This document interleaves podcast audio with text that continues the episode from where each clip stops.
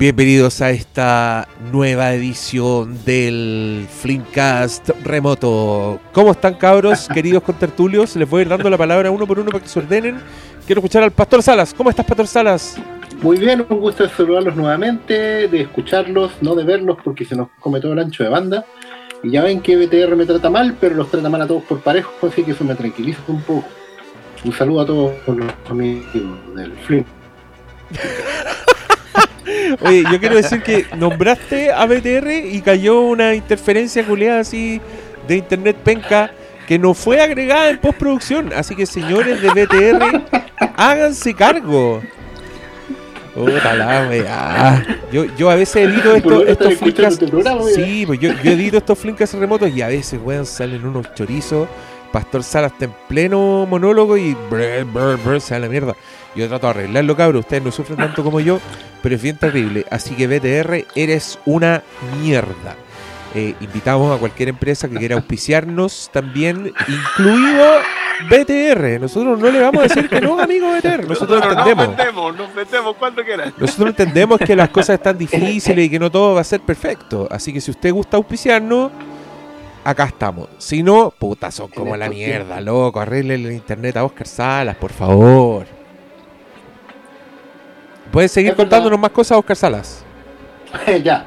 que- a ver, eh, no, bueno, estamos, estamos bien, estamos pasando ya, no sé cuántas semanas llevamos en esto, eh, pero estoy muy contento, estoy aprendiendo a vivir entre muchas cajas de DVD. Ya tengo todo ordenado, decorado, la luz no entra a mi habitación. Así que está entretenida la cosa. Veremos qué sigue en las próximas semanas, meses y años.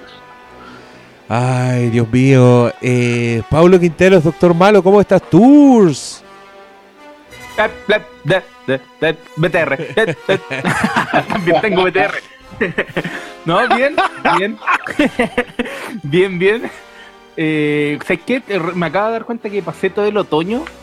Porque ya, se, va ya está comenzando el invierno y adentro encerrado, weón. Nunca. Nunca me sé que iba a pasar esto a menos que cometiera un crimen. Y- pero, pero bien. Al, me- al menos tengo tengo películas para ver.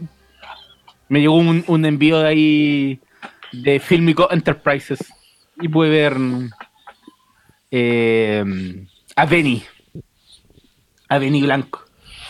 Wow. From the Bronx, bueno. Buen, pe- buen pedido ese. ¿Qué fue este placement ordinario? ¿Están de acuerdo entre ustedes? ¿Qué pasó?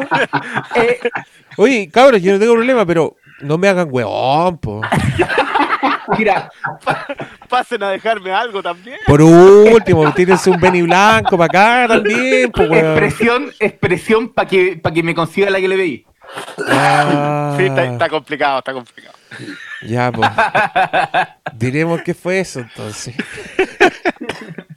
Puros negociados por debajo del micrófono aquí. La cagó, weón, y que no es weón. Ya. Cristian Briones, ¿cómo estás tú? ¿Cómo te ha no tratado? tengo, no tengo nada que decir. No, yo, yo estoy bien, yo estoy con las otras cajas que no tiene el Oscar, así que más o menos en el mismo espacio, pero he aprovechado a pasar a dejar cosas por aquí y por allá, así que un poquito menos. Puta, ya los, No, tres, los tres buenos hicieron la mención. Bueno, yo también aquí disfrutando los productos de Filmico.tv. Ay, ay, ay. Bueno, lo- los noto alegres, cabros, lo cual me alegra mucho. Yo les quería pedir una ronda, así como que nos cuenten, que le cuenten a los amigos auditores, ¿qué han estado viendo en sus teles? ¿Qué ha habido en sus pantallas últimamente? Para, no sé, para distendernos, para conversar, para tirar la talla un rato antes de entrar a picar, porque si ustedes vieron el título de este capítulo, ya saben que se viene enjundioso. Así que quiero saber, ¿qué ha estado en sus televisores? Repitamos la ronda. Oscar Salas. Mira, acá curiosamente eh, pasamos de eh, ver toda la serie de Trolls, porque tienen una serie en Netflix, que me sorprende que tenga ocho temporadas. Yo no sé en qué momento hicieron ocho temporadas, yo creo que están haciendo un truco. Em, pasamos a ver las películas de Scooby-Doo, a raíz del estreno de la última película del canino y su amo marihuanero.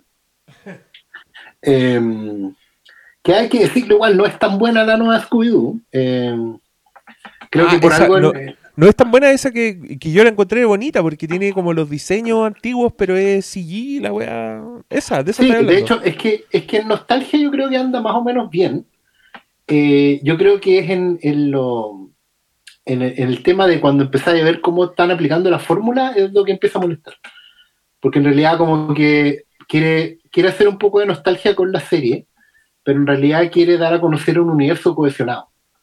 Y eso yo creo que empieza a, a molestar ahí el- entre la muela y el premolar. Eh, Ah, y, igual- meten, y meten más wea, es como Into the Hanna-Barbera-verse. Claro, están, están entrando en eso. De hecho, el, de- igual se nota que estuvieron como arreglando el guion hasta el último, porque mm, hay un villano que es un villano conocido en el universo Hanna-Barbera, que es Pierre Nodoyuna, que, que está conspirando en algo que involucra a Scooby-Doo, porque vamos a dar spoilers de todo. Pero mm, como que el plan del villano no queda claro, sino que hasta el hasta cinco minutos antes que se acabe la película, es como bien raro eso. Y hay un hoyo en el cielo, y hay cameos de, de personajes del otro de todo el universo Hanna-Barbera. Es medio raro. eh, bueno, y, y a raíz de esa película estuvimos repasando las otras películas animadas de Scooby-Doo, que hay como dos por año. Son muchísimas películas de Scooby-Doo. Pero bueno, impresionante. Hay, y no solo esas películas más conocidas que como que tienen cameos de otras de otras franquicias, como por ejemplo Scooby-Doo con Supernatural, Scooby-Doo con Kiss, Scooby-Doo con Batman el Valiente, Scooby-Doo con, con la WWE. Eh, es real, no estoy, Sí, no estoy diciendo cuestiones al, al, al vuelo. Eh, y es raro porque esas películas animadas como que tienen su, coherencia, su onda, y aquí como que partió todo de cero, es como un soft reboot de toda la toda la franquicia y nada, pero, pero sí, tiene, tiene, igual tiene cosas bonitas. Eh, tiene una recreación del intro original que está como bueno, pero creo que le pena el hecho de que más que ser una película de Scooby-Doo parece una película de superhéroes. Tal cual.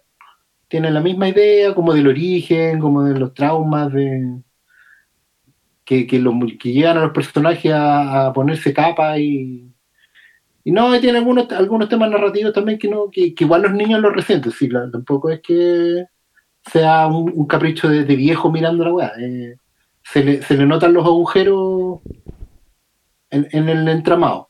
Pero lo, lo, que tiene bueno es que te obliga o te lleva a ver las otras cosas, ¿cachai? Te lleva al, a la serie antigua, te lleva a Misterio a la Orden, ¿cachai? A, a odiar a Scrappy Doo. Incluso volvimos a ver la, la, la live action de Scooby-Doo con Sarah Michelle Gellar, con... Eh, Freddy Prince Jr. Freddy Prince Jr. Matthew Lillard como Shaggy. Matthew Lillard, que Matthew Lillard hizo carrera como Shaggy, un día como 25 años doblando a Shaggy. Que después de eso se quedó haciendo la voz de Shaggy. Oye, escrita por James Gunn. Sí, pues, sí, pues esa película tiene harta, harta enjundia. Y tiene un, un paseo a Scrappy Doo que se agradece por siempre. Qué apestoso, el, qué apestoso personaje, weón. Bueno, es, es, es un, un, consenso universal que Scrappy Doo es un personaje detestable. Y eso, pues, y Matthew Lillard fue la voz de Shaggy hasta esta película. Lo sacaron, no le respetaron la jineta, pues. Se trajeron a, a el actor, un actor de Saturday Night Live. Creo que es Will Forte, ponte tú. Bueno, pero eso, esa cosa le da lo mismo a los niños. ¿sí? Igual sí. está, está, entretenido. Y tampoco lo escuchan en ese idioma, si escuchan aquí en a, a claro. Tergiverso Fernández. ya, pero ya, la última ñoñez y me retiro. El que hace la voz en español de Shaggy es, es Peter V. Parker del Spider-Verse. Ah, la raza. Ah, bien igual esa. Bacán. Eh. Así que eso, mucho Scooby por estos lados. As, as, puta, así veo, weón. Pablo Quinteros, cuéntanos. Puta, como no están. Como no hay cine. y tengo que mantener el sitio con. Puta, con algún estreno. He estado viendo como. Weas que han estado llegando a Netflix. La nueva serie de Steve Carrell, Space Force. Eh, el presidente, la de Amazon. Y un par de películas que también sacó Netflix, que son como adaptaciones de cómic. He estado como bien, más que... Y de repente me pongo a ver mucha película antigua. Como que de repente, antes de dormir, una película antigua a- ayer, y bueno, de hecho ni siquiera era antigua, es como a Amazon llegó eh, la de Ryan Johnson, la última, entonces... Knives Out. Knives Out, eh, llegó este mes, entonces se agradece un estreno también en, en los streaming que no que no haya que esperar como seis meses de repente, pues, pero Space Force, puta, si son fan de The Office, que no esperen The Office. Como Ya.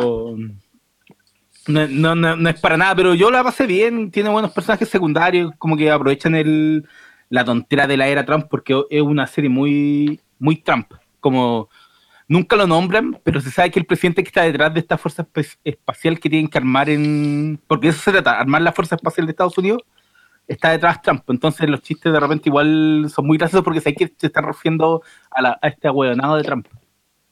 Y la del presidente yo la pasé bien de principio a fin, weón. Ah, está bueno. No, yo creo que hasta ni, ni, ni los ni los tan futboleros la pueden disfrutar porque no se trata de fútbol, se trata de estos guanes mafiosos de mierda que pasaron desde usar el maletín a paraísos fiscales y te muestran toda esa, todo lo sucio que eran los, los presidentes de la Conmebol, weón. Y eh, está re bien. Y además que el weón que hace de la- de repente se transforma en el Dr. Howe, weón. Ya, qué buena. Oye, pero hay, que- hay que saber, weá, antes de verla o, o no. ¿Cuál? El presidente, po. Eh, Hay que saber, weá, hay que saber los cagüines, tengo que estar familiarizado con... no Tengo que tanto, saber por qué le dijiste doctora a ese weón, por ejemplo. No, no, no, ese es un huevo en línea. No, pero el. o sea, es que creo que no. ¿eh? Como que te, te da un plus saber como que cuando hubo la Copa América aquí hubo un chanchullo con el merchandising, pero. Pero no, no. Con que sepáis que Chile fue campeón de la Copa América y tengáis nociones que este bueno era. que tengáis. tengáis nociones de, que este era el presidente y cómo, se maneja un poquito el, tema directivo, que hay una cúpula de, de hueones que manejan todo el fútbol de Sudamérica, pero no, no, creo, que alguien que no ve fútbol la, puede disfrutar perfectamente porque no se, no se trata de fútbol, weón, es de la suciedad que surge de la plata del negocio, weón. Entonces, como es transversal la codicia y yo creo que da, da inclusive para los que detestan el fútbol como el Diego.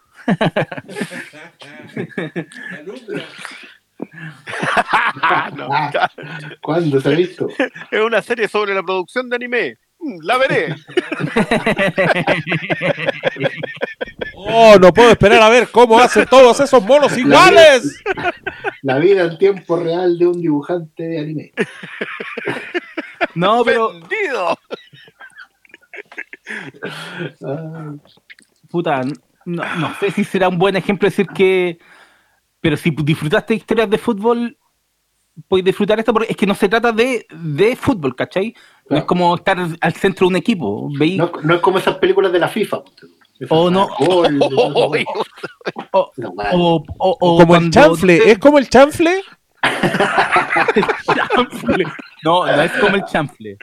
No es como el chanfle. Entonces, tampoco No es como, nada no sé, esta- no es como las típicas películas deportivas de béisbol, de fútbol americano, donde te hablan del deporte, ¿cachai? Aquí no, si eh, buenos mafiosos de mierda que controlan y que siguen controlando el fútbol. sí, eh, eh, es muy gracioso que se hable, sal- haya salido el presidente justo cuando hoy día está la cagada en la NFPU, ¿cachai?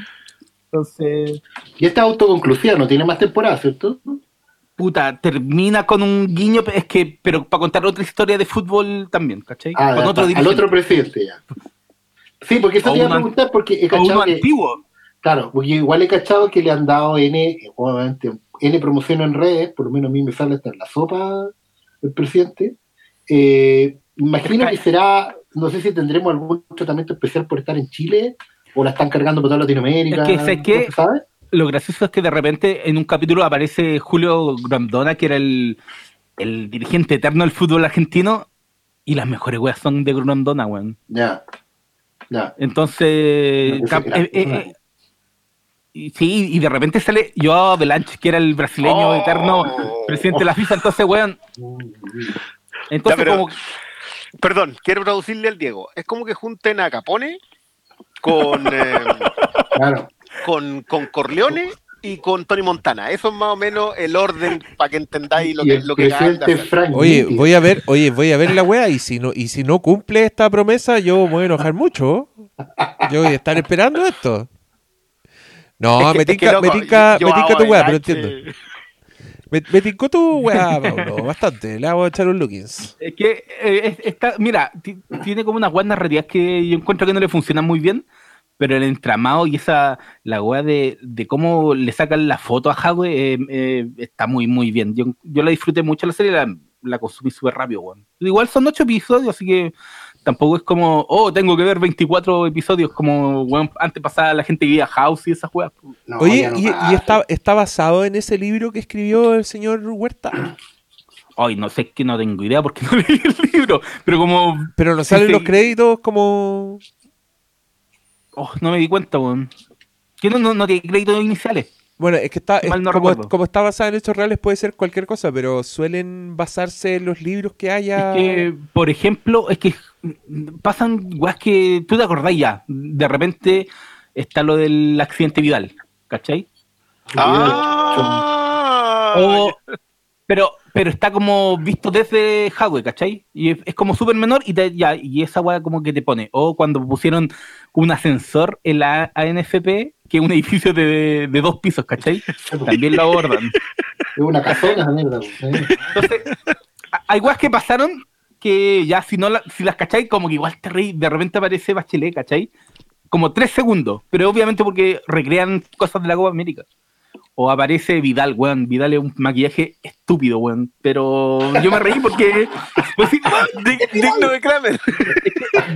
es que es como una caricatura de maquillaje, pero funciona, ¿cachai? En el, en el contexto de, de como de la comedia que tiene el presidente, que tampoco es, es como para reírse, weón, pero es, es tan ridículo todo Oye, lo que sí, pasa, weón. esa weá hablan con acento. ¿Cómo es la cosa? Mira, la cúpula de la Conmebol está conformada solo por acto- actores chilenos. Ya. Eh, Ñeco, el colombiano, que es Bedoya. Bedoya. Ya. Robles, el venezolano. Pero no habla nunca como venezolano. el, el pelado de taxi para tres, que se me fue el nombre recién, el brasileño. Y entonces lo dobla un, con, con portugués. Ya. Eh, sale otro actor que si veis, has visto teleseries, lo te recordáis, y era como el, el peruano. Entonces está lleno de muchos actores chilenos.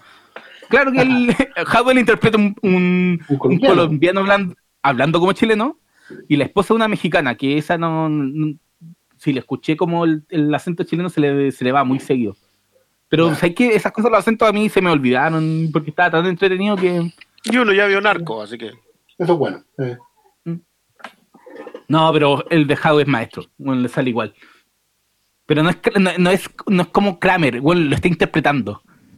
Y el patetismo de Howe lo, weón, le, le, le dan el clavo. Veanla, bueno, está muy, está muy buena y además que así se diversifica la pantalla.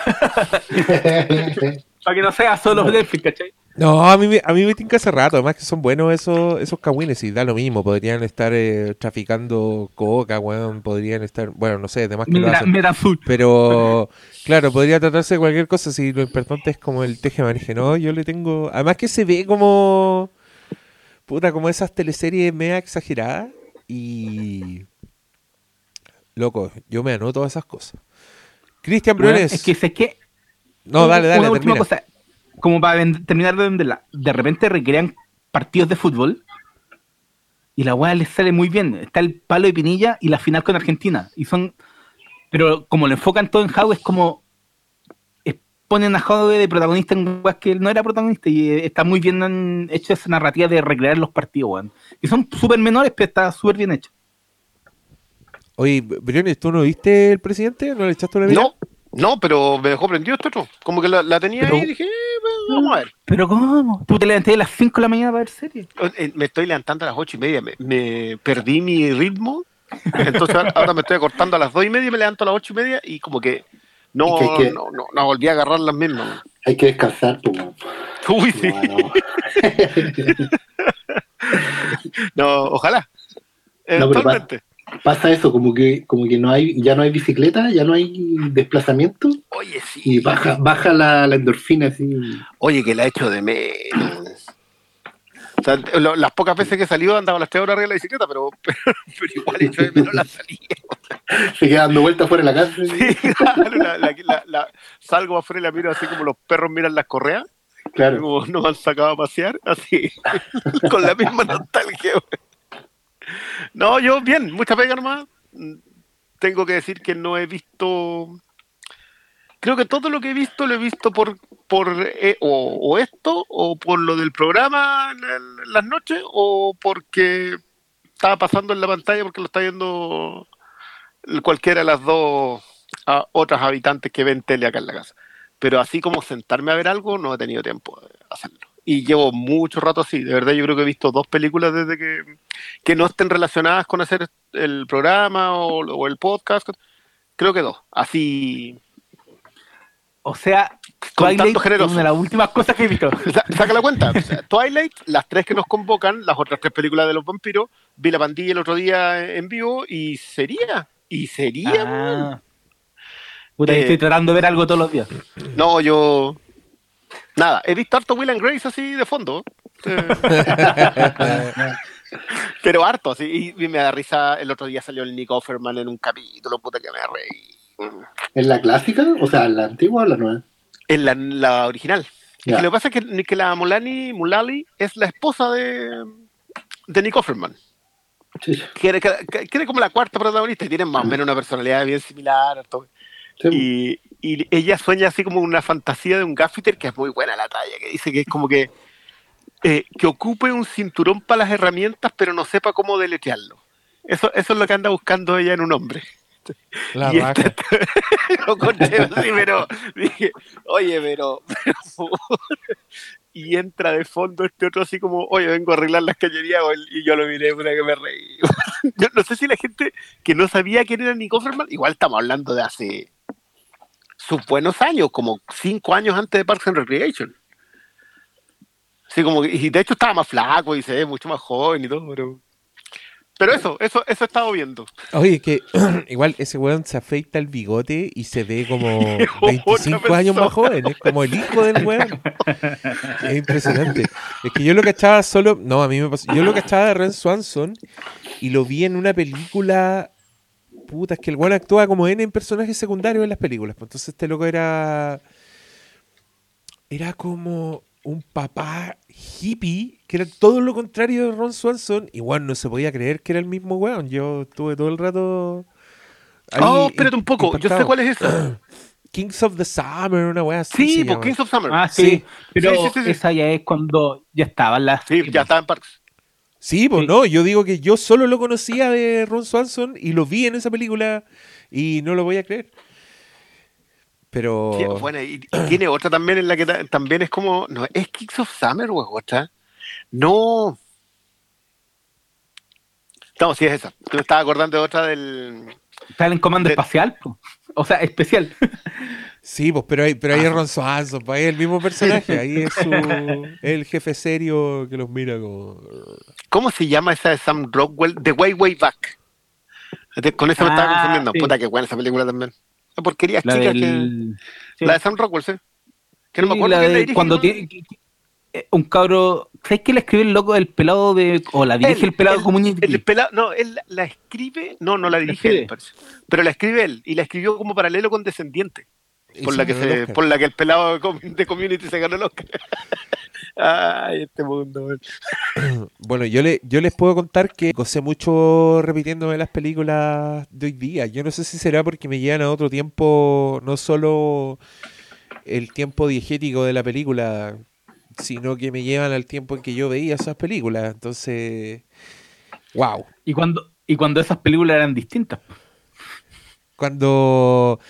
Sí, pues teníamos No, y, no, harto y- y- y- menos y no que- estoy hablando solo de franquicias sino como de blockbuster era muy distinto a lo que es hoy el negocio. Era muy distinto. Oye, ¿entramos a hablar de lleno entonces en nuestro lo que nos convoca? Ya, vamos con la primera de estas películas. Vamos a escuchar un fragmento del tráiler y ya volvemos. Are you sure about this? Trusting our fate to a boy we hardly know? Anakin Skywalker, meet Obi Wan Kenobi. I sense much fear in you. The boy is dangerous. They all sense it. Why can't you? Fear is the path to the dark side. Fear leads to anger. Anger leads to hate. Hate leads to suffering. Star Wars Episode 1, The Phantom Menace. Loco, corría el año 1999 y yo fui de los pobres hueones que compramos entradas para ir a la primera función a las 12 de la noche. Salí en las noticias, lo confieso ahora, porque fueron a hacer una nota de los pobres hueones que estaban en fila para comprar esa entrada. Y salí, se ve mi espalda, se ve mi mochila, gente me reconoció, gente me agarró para el huevo. Yo dije, no importa, voy a ir a ver The Phantom Menace a las 12 de la noche. La gente de Hoyts me dio un diploma que decía, fue de los primeros en ver esta película en un Hoyts, diploma que yo atesoré durante todo el trayecto de vuelta a mi casa y después boté a la basura porque creo que todos sabemos que Star Wars The Phantom Menace no nos satisfizo. Fueron sentimientos complejos, yo lo reconozco. Creo que, no sé si a ustedes les pasó el fenómeno o fueron testigos del fenómeno, pero yo creo que a mí me pasó que uno veía la weá y como que uno quería que le gustara. Entonces racionalizaba y en tu cabeza decía, oh, ya, sí, filos, igual ese monoculeado es para niños y a los niños les gusta Star Wars, ya, fin. Eh, trataba, y no sé, de decir, no, si era buena, si igual era buena. Y mucha gente eh, se lo creía, pero después como que empezaron a caer las máscaras al poco tiempo.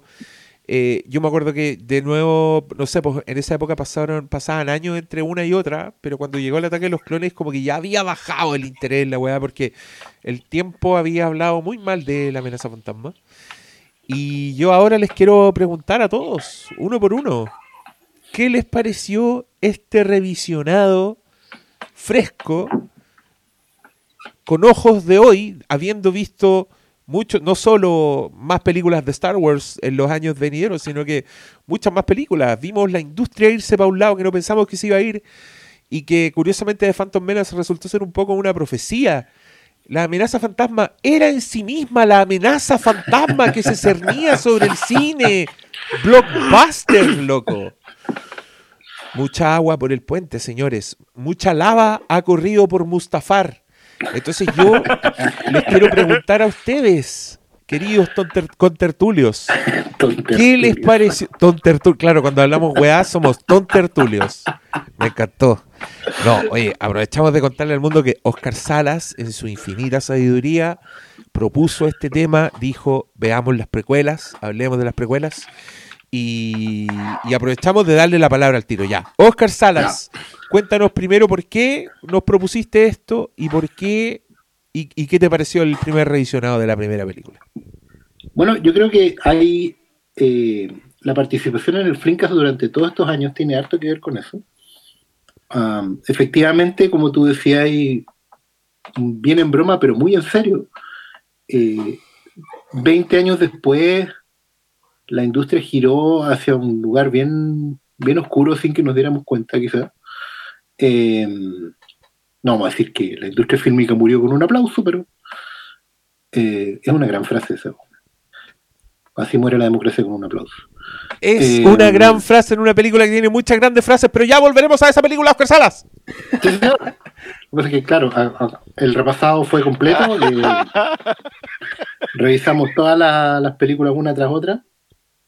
Así que se siente súper fresca. Yo justamente estaba acordándome a raíz de la propuesta que hice en la pauta, justamente de esa sensación de, mm, de, de, de querer convencerse de que la cosa no era mala cuando salí del cine. Eh, porque yo vi cosas que me gustaron y trataba de aferrarme a esas cosas, pero esas cosas no hacían una película. Eh, cuando años después, no diría que pasa similar, pero uno ve cosas, yo por lo menos veo cosas buenas en The Last Jedi, eh, pero claramente ahí está mucho más lejos de ser una película que lo que terminó siendo eh, la amenaza fantasma. Entonces, inevitablemente la comparación empezó a surgir naturalmente y decir, oye, en ese momento fue grande la decepción pero resulta que visto en retrospectiva, eh, había harto más que, que sacar. Entonces me empezaban a venir las ganas de, de volver a verlas, de volver a verlas en, en- un contexto adecuado, porque igual estas películas uno como que se las repitió muchas veces, pero de a, de a fragmentos, de pasadas por el cable, de repente que uno se quedaba viendo 20 minutos, o las conversaba y con, con otra gente, o había menciones, porque son películas que son parte de la cultura pop. Y, y la verdad es que creo que mi opinión en lo grueso no ha cambiado. O sea, siguen las cosas que, que están mal, siguen estando mal, digamos. Pero las cosas que me gustaron creo que brillan con luz propia. Y, y va a ser bien entretenido hablar de eso en este programa. Porque efectivamente creo que la sensación que, que había era de que, de que el potencial era muy grande y no era antojadizo. Había ideas aquí, había muy buenas ideas. Que se ejecutaran mal es otra cosa, pero también es bueno hablar de eso. Creo que es súper importante hoy en día en que todas las realizaciones están tan calculadas, están tan eh, calibradas desde arriba por el comité, donde no se comete ningún tipo de error, que se ha perdido justamente esa, esa honestidad, esa sangre de atreverse a, dar el salto y, a- y equivocarse en el trayecto, puede ser. Pero eso se ha ido perdiendo ya a esta altura, ya nadie corre riesgo. Y lo más que creo que vimos acá en esta saga fue justamente eso. Cristian Briones. Ah, ya. me, siento como el, me siento como el profesor. Sí, claro. Prende tu micrófono. maestro, el maestro localiza. Eh, ah, como el profesor en la, en la hora de las clases por su madre, entendí. Eh, estoy lento, estoy lento. ¿Saben qué? Claro, yo, yo creo que lo he comentado en muchas ocasiones, a propósito de que yo no tengo la misma conexión con Star Wars que, que, que tienen la mayoría de la gente que, le gusta Star Wars y que, ha visto Star Wars, digamos. Eh, pero yo sí fui, yo, yo no fui a las 12 de la noche, pero yo fui al otro día a las 11 de la mañana. Eh, y, la, y la fui a ver, y puede que antes, porque todo ese tiempo los cines abrían a las 10. Eh, y la vi tempranito, doblada al español, porque era la función que había y yo quería verla para entrar a la, a la fiesta. po. Si, si todo el mundo estaba feliz con que existiera una Star Wars. Sentimiento al cual extrañamente yo creo que esa fue la última vez que fue completamente honesto. Así, después creo que ha, ha habido ah, más impostación de ese sentimiento que la realidad de ese sentimiento que sí había en ese tiempo. Eh, y yo concuerdo completamente con lo que dicen ustedes. Yo, yo también lo veía a mi alrededor. Eh, veía que la gente quería darme razones para que lo que acababan de ver y lo que yo había visto era en realidad bueno. Eh, pero yo creo que también había una cierta idea de que de que no lo era tanto. ¿Cómo? Yo, yo hice la relación con esto, eh, me cuesta un poco articularlo, pero yo he visto esta reacción más de alguna ocasión. Cuando tú te enfrentas con algo que quieres mucho puesto en pantalla y que tiene pifias y que tiene cosas que no están bien, pero tú sientes que hay detrás de ello o entre medio y en algunos momentos hay cosas que sí merecen ser apreciadas. Pero la balanza se inclina más por por pegarle, se inclina más porque es más fácil darle a lo que no está bien que intentar rescatar lo que sí está bien, que es muy poco en este caso. Eh, y yo me quedé justo con esa sensación durante mucho tiempo. Me hizo ver muy mal en perspectiva las, las primeras Star Wars porque sentía que, que mientras más tenía la mano Lucas, más se notaba, más tenía el poder en su mano Lucas, más se notaba que ciertas impericias narrativas. Eh, y cuando cedía esa, ese poder, y se nota sobre todo en las originales, y, se dedicaba a ser el creador del mundo en donde otros contaban la historia, era donde funcionaba mejor. Ahora, sobre esta película en particular, yo creo que lo que dice el Diego a propósito de, del- de lo que no funciona es demasiado potente. Hay tanto por donde pegarle a esta película que, que yo entiendo el fenómeno que pasa entre la, entre la amenaza fantasma y el episodio 2. O sea, es, es un golpe enorme Eh, y que, pucha, yo sigo viéndole cosas que están bien. Ahora que la vi, yo no salí decepcionado de esa película. Yo como que fui, me senté en una Star Wars, vi una Star Wars y me fui y dije, ya, esto es lo que es nomás. No, no, no me enfrenté a la decepción que se enfrentaron la mayoría de la gente a la que conocí y que le gustaba Star Wars. Entonces, no sé, creo que todavía la sigo viendo con, con menos tirria, quizás. Ya, Paulo, tú habías visto que la habías visto hace poco de nuevo, espontáneamente, antes de esto incluso. Sí, que caché que un día como que me fui a acostar y la Camila viene y dice, oye, y le pone play, porque habían llegado a Amazon Prime hace muy poco. Y nos pusimos ver episodio 1 y dije, ok, decide nomás, porque no iba a cuestionar si quería verlo ya. Después, después viendo, no sé, pues, si, me, si después me puse a ver Twilight, no, no le iba a hacer asco a ver la amenaza fantasma. Pero ¿sabes qué? Eh, yo creo que le he dicho aquí, yo nunca fui el gran fan de Star Wars. Cuando era chico, las veía, me gustaban mucho, pero no las daban, no la, no la pasaban dando en la tele, que era mi acceso a ver algo, ¿cachai? Yo, en mi casa no hubo VHS hasta cuando yo ya era grande, ¿cachai? Entonces yo veía lo que daban en la tele. Y Star Wars las daban muy pocas veces, la daban contadas con los dedos de las manos. No era como.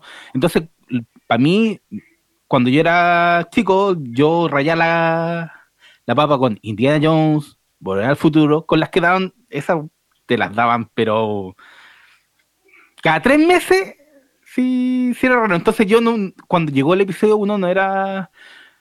Quería verla mucho, pero no era como... Como me pasó después a mí con Indiana Jones 4, ¿cachai?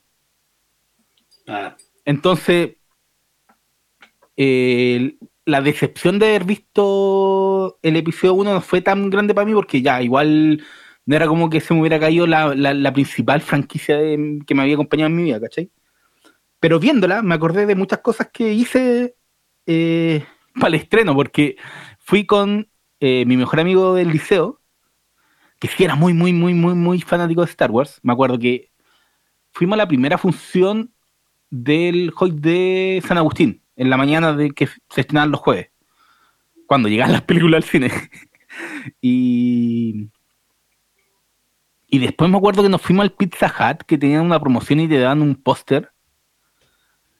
Y entre medio no, como que hicimos todas las guas que en donde te daban algo de la película. Y como que era, oh, bacán, como que te quedáis pegado hablando de lo que de lo que más gustaba, que siempre ha sido lo mismo. La pelea con la música de la- del duelo de destino, la carrera de los pots, que puta, para ese tiempo eran efectos visuales que no habéis visto nunca. Pero el proceso de desencanto con, con la película fue, recuerdo que fue muy, muy, muy paul- paulatino. Yo me compré el VHS, que venía como en una cajita dorada del episodio 1, no sé si lo recuerdan. sí, claro. Ya, Sí, gasté la plata en eso. Me acuerdo. Me- Pero por supuesto. me, me- me- me compré el libro de la novelización. Que era Ay. terrible bueno. Era muy bueno porque te profundizaba en muchas cosas que la película no hacía y la historia era mejor en la novelización. Compré la música. Pero recuerdo que, claro, po, con el pasar de los años, ya cuando llegó la hora del episodio 2, uno ya era puta, episodio 1 culiado, ¿cachai? Como que fue, me recuerdo que fue muy paulatino el, el- como el, el desencanto hacia la película pero hasta el día de hoy yo recuerdo que las weas que me gustaban hasta el día de hoy son las que a mí me gustan del episodio 1.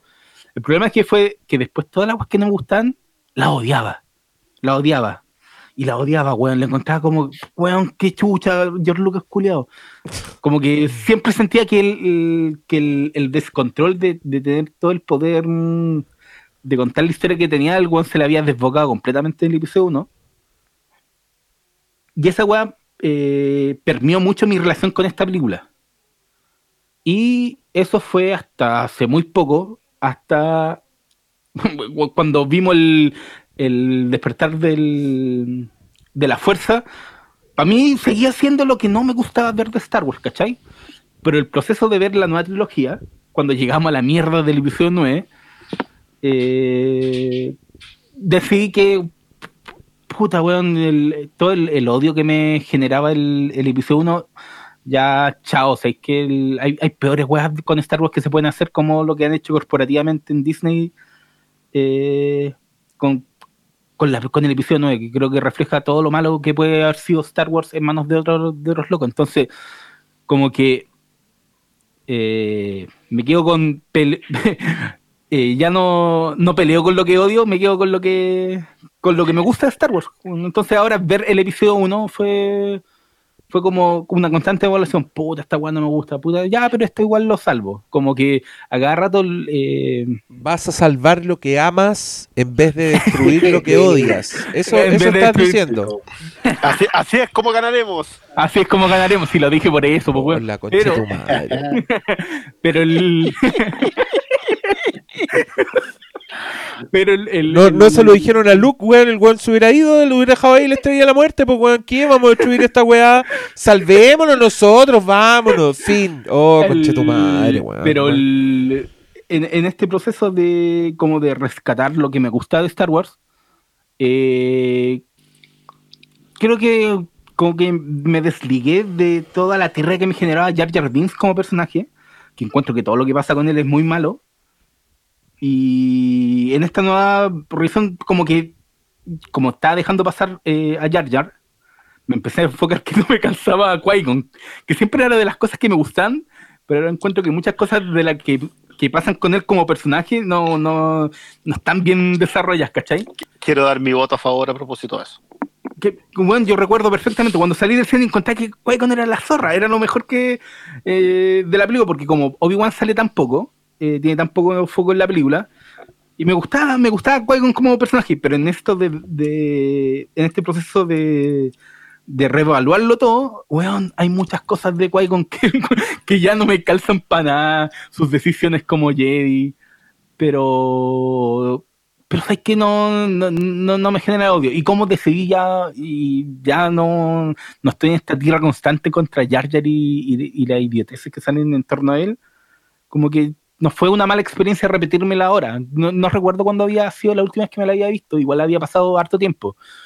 Creo que inclusive antes de que salieran los en Blu-ray, porque como no me compré las nuevas películas en Blu-ray porque no me voy a comprar nada de Star Wars hasta que no salgan las versiones sin efectos especiales, eh, de haber pasado mucho tiempo. Creo que debe haber sido desde que salió en DVD. Esa es la mejor forma de ahorrarse dinero y nunca comprarse Star Wars. Es que, weón. ¿Sabes qué es lo chistoso? Yo gasto plata, weón, porque me den en las versiones originales en, weón, en, cobren- si quieren cobren el, el doble, weón, y, pero se las voy a comprar. Pero como no lo hacen, no lo voy a hacer y me estoy ahorrando la plata.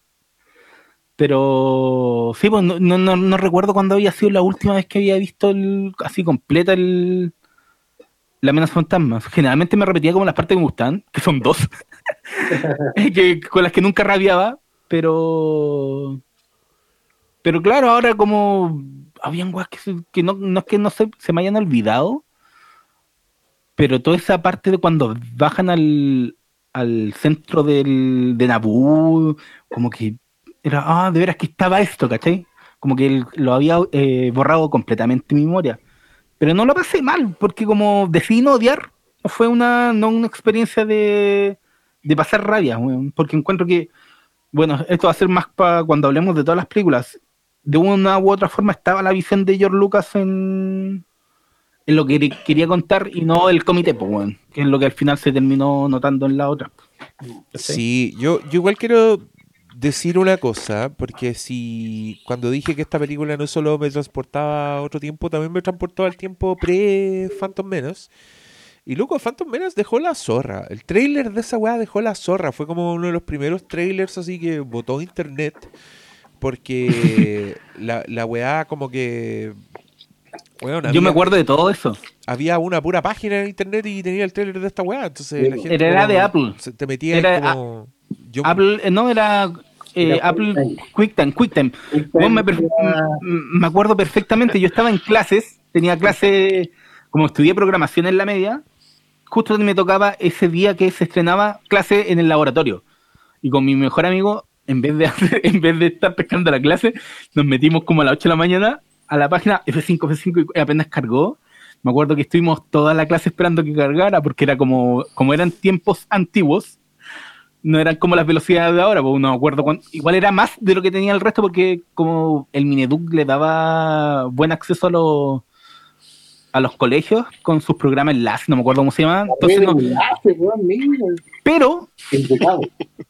Pero me acuerdo perfecto que fue como un boom toda la agua del tráiler y estar esperando y y estar con ah, Meet eh, Joe Black les manda saludos. ¿Ah? Sí. Meet Joe Black les manda saludos. Ah, de veras. Sí. Pero, eh, puta, eso para mí no era opción, pues como iba tampoco al cine en esos tiempos, me llevan tan lejos. No, no, cuando vivía en Quinta Normal, eh, no, vivía en Cernavi ahí, eh, me quedan súper lejos, iba muy contadas veces al cine y no iba a gastar plata para ir a ver Meet Joe Black para ver el tráiler. Pero recuerdo perfectamente la guay que fue de estar conectado, por- porque todos sabían que eran como las 10 de la mañana que iba a salir el tráiler. Estar como weón ahí, F5, F5, F5, y esperando a que, a que la página te soltara el tráiler, weón. No, No, como sí, ahora, porque que era como YouTube ya está automáticamente, igual que la gente ya no, no, entiende. yo me acuerdo que todo fue un impacto con esa weá. Era la primera Star Wars que tenía y en mucho tiempo. onda, una generación así había crecido sin tener Star Wars.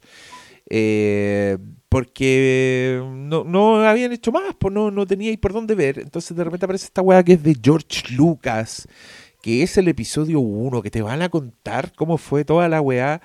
Y más encima es un tráiler con weas que tú nunca habíais visto. Porque esta era una época en que, weón, el CGI sí te impresionaba. O sea, yo me acuerdo que esos planos como de la guerra de la media zorra con millones de naves, esa wea, weón, te iba a la mierda cuando la veías. La encontrabais alucinante. Ahora la veís la wea y como que hasta te molesta. Porque todas las weas se ven así, ¿cachai? Porque ya hay visto batallas con millones de participantes y de weas moviéndose. La Pero en ese momento fue la primera vez que veía ahí esa wea. Y Sí. esa wea sí te impactó. No te la cuestionaste. Nunca, yo, yo nunca dije, oh, esto no se ve como Star Wars, ¿cachai? Eso fue un pensamiento que me llegó después, como, ah, puta, sí, pero se ve raro, como tantas naves en una batalla, si después no viste tantas en la, en la otra weá. Así, Darth Vader, las naves no eran así, y no ha pasado tanto tiempo, se supone. Pero Y, y después entráis como en esas discusiones más finas, pero yo me acuerdo que también el impacto visual de ver la weá, solo de ver la weá, de, de escuchar la fanfarria, loco, yo me acuerdo que en esa función aplaudían todo, aplaudían la fanfarria, aplaudieron el primer scroll que apareció, ¿cachai? Fue como ya la consolidación de un, consolidación de un fandom que, que se graduó de fandom, po, que ya de nuevo, ahora vivió la weá, ahora, loco, yo vi esta weá en la tele, pero ahora hice fila para ver la nueva película. Y, y se da un fenómeno bacán también, porque yo, al estar en contacto como con, con fans más jóvenes de Star Wars, esta weá, la- las precuelas igual engendraron su propia camada de fans de Star Wars, ¿cachai? De gente que, sin haber visto las otras películas, este fue su primer contacto con Star Wars. Y puta, la weá igual, igual marcó a fuego la imaginación, ¿cachai? Igual les, igual les gustó la weá, el mundo, los, los, los permeó, el- el- la música, los sonidos, los sables láser, ¿cachai? Toda la weá que, que ya como que trasciende un poco las películas y se transforma en cultura pop. Igual la amenaza fantasma fue un foco infeccioso, así como para hablarlo en términos de hoy en día. Pero es que, ¿te acordáis que, inclu- weón, me acuerdo que el tráiler, que era bueno, el tráiler del episodio 1 es- súper bueno, lo dieron en las noticias. Y me acuerdo que nos, Obvio, po, weón. nos nos sentamos en las En los noticias. tiempos que daban los trailers en las noticias. Weón, daban en todos los buenos. Weón, no veía las noticias en ese tiempo, no estaba ni ahí con las noticias. Y viendo las noticias por el tráiler. No, si esa weá. Puta, es que ya. como cambió tanto el mundo, weón. Y esa weá de.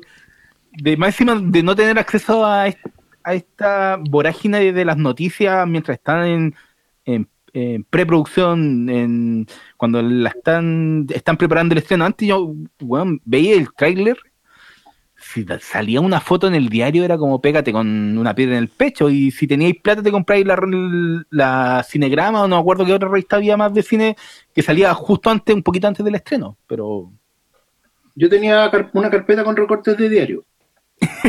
del póster. No, no, ¿Y hacía caso del FBI? Claro, no, y era como con póster, con fotos, porque las fotos eran como, era la, la previa. Entonces estaba hablando de un mundo sin internet, digamos, aunque internet existía en lo formal, pero no, no era que tú te conectabas al teléfono para ver eh, las últimas fotos de la cuestión No, pues. o los reportajes. Pues, bueno, hay gente que, que había entrevistado a, a- ya, a Anthony Daniels y Anthony Daniels contaba que él volvía y eso era noticia. Ahí era como, oye, es que eran- ¿cómo estar? Y eran- bonito, y, y ahí- y de repente salió una foto con una nave. Yo decía, bueno, ahí esa weá hay que tenerla. Tenía, yo me acuerdo un, reportaje de la tercera que era como con página a color y venía la foto de la nave de, de Amidala. La nave esa plateada, bueno, enmarcada estaba ese, ese, ese- que era un año antes también, una cosa así, ¿cachai? Y también me acuerdo que cuando había, estaba el tráiler, claro, el, el tráiler, el, el teaser, era un afiche, este afiche de la silueta de Anakin con, ¿se acuerdan? Que era la silueta del niño que hacía una sombra a la Oh. Que, loco, ¿sabes qué? Me- Yo a mí esa, que esa portada me encantaba, porque decía, mira, está, está bien vendida esa cuestión, pero lo hacen en una de las películas. Sí. En el Y- episodio 2. Y, y es, perdón, yo sé que no queremos entrar ahí, pero yo quedé así como, "Mish", eh, después seguí viéndola, digamos, pero como que no me había fijado, probablemente porque yo no me fijé en muchas cosas en esos años, al verla casi como un, no, no sé, con mucho, con muy poco interés, así como que pasaron nomás, ahora no, Iba- ahora le presté atención. Cristian iba, iba acompañante. No, para nada. No, No no, iba, no, ah, no, no Yo- tenías otros no, intereses. No iba no, no, misión. No, no. iba no iba ahí en misión timbraje. no, nunca. En realidad el cine, yo la última vez que hice eso fue con Braveheart. Ay, Así que, así que hace más tiempo todavía. sí, ¿y te acuerdas que había unos trailers que eran como de personajes? Sí, pues. Yo me acuerdo eran que buenas esas eran, eran como poemas. Es que sabéis que eso es lo otro. Yo, Eran yo creo que poemas. ¿Te no, no sé si, si lo vamos a abordar desde ese lado, pero la iconografía que tiene esta película es súper vendedora. Sí. Weón, Y el sable doble. potente. El sable doble, el mismo Darth Maul, que el Darth Maul no hay, en la amenaza fantasma no tenéis cómo hacer un personaje con eso. No hay cómo. el trailer, el trailer de Darth Maul era un poema que se llamaba Fear y era una línea que, bueno, tú veías el trailer y dices, este bueno es el villano más impresionante que hay en la historia. Exactamente. Y después bueno, no decía nada de eso en la película. Pero bueno, esa, Sí. esa sensación grafica un poco el, el, el- el choque. ¿no? Cómo pasáis de, de la- del hype, porque probablemente esta fue la primera experiencia de hype colectivo que hubo en el mundo. Eh, a pesar de que, porque venía preparado por el reestreno de, las- de las tres anteriores en cine hace dos años antes. Sí, pues prepararon con las ediciones especiales. Ya yo me acuerdo de haber viajado de Viña a Santiago una mañana, así como el bus de las 7 de la mañana para llegar a la función en Santiago a las 10 de la mañana para ver la película. Tú estás ahí en la U. Sí, estaba en Viña el año del estreno de, de La Guerra de las Galaxias, de las ediciones especiales. Pero el hype ya venía de dos años antes. Y claro, te venía ahí así. No, e- era un fenómeno bien impresionante. Yo creo que vale la pena recordarlo porque tampoco se, se dio de nuevo. Quizás el Señor de los Anillos podría entrar a competirle, pero como hype previo, y estar O esperando sea- un evento, creo que no se volvió a dar. O sea, en términos masivos, digamos que. Puta, Marvel lo habrá logrado con su último cierre, pero es porque fue un proceso natural, pero. Pero está. Es que el escenario es tan distinto, creo que no se puede comparar entre el mundo pre-internet con el, con el bombardeo de ahora, pues, ¿cachai?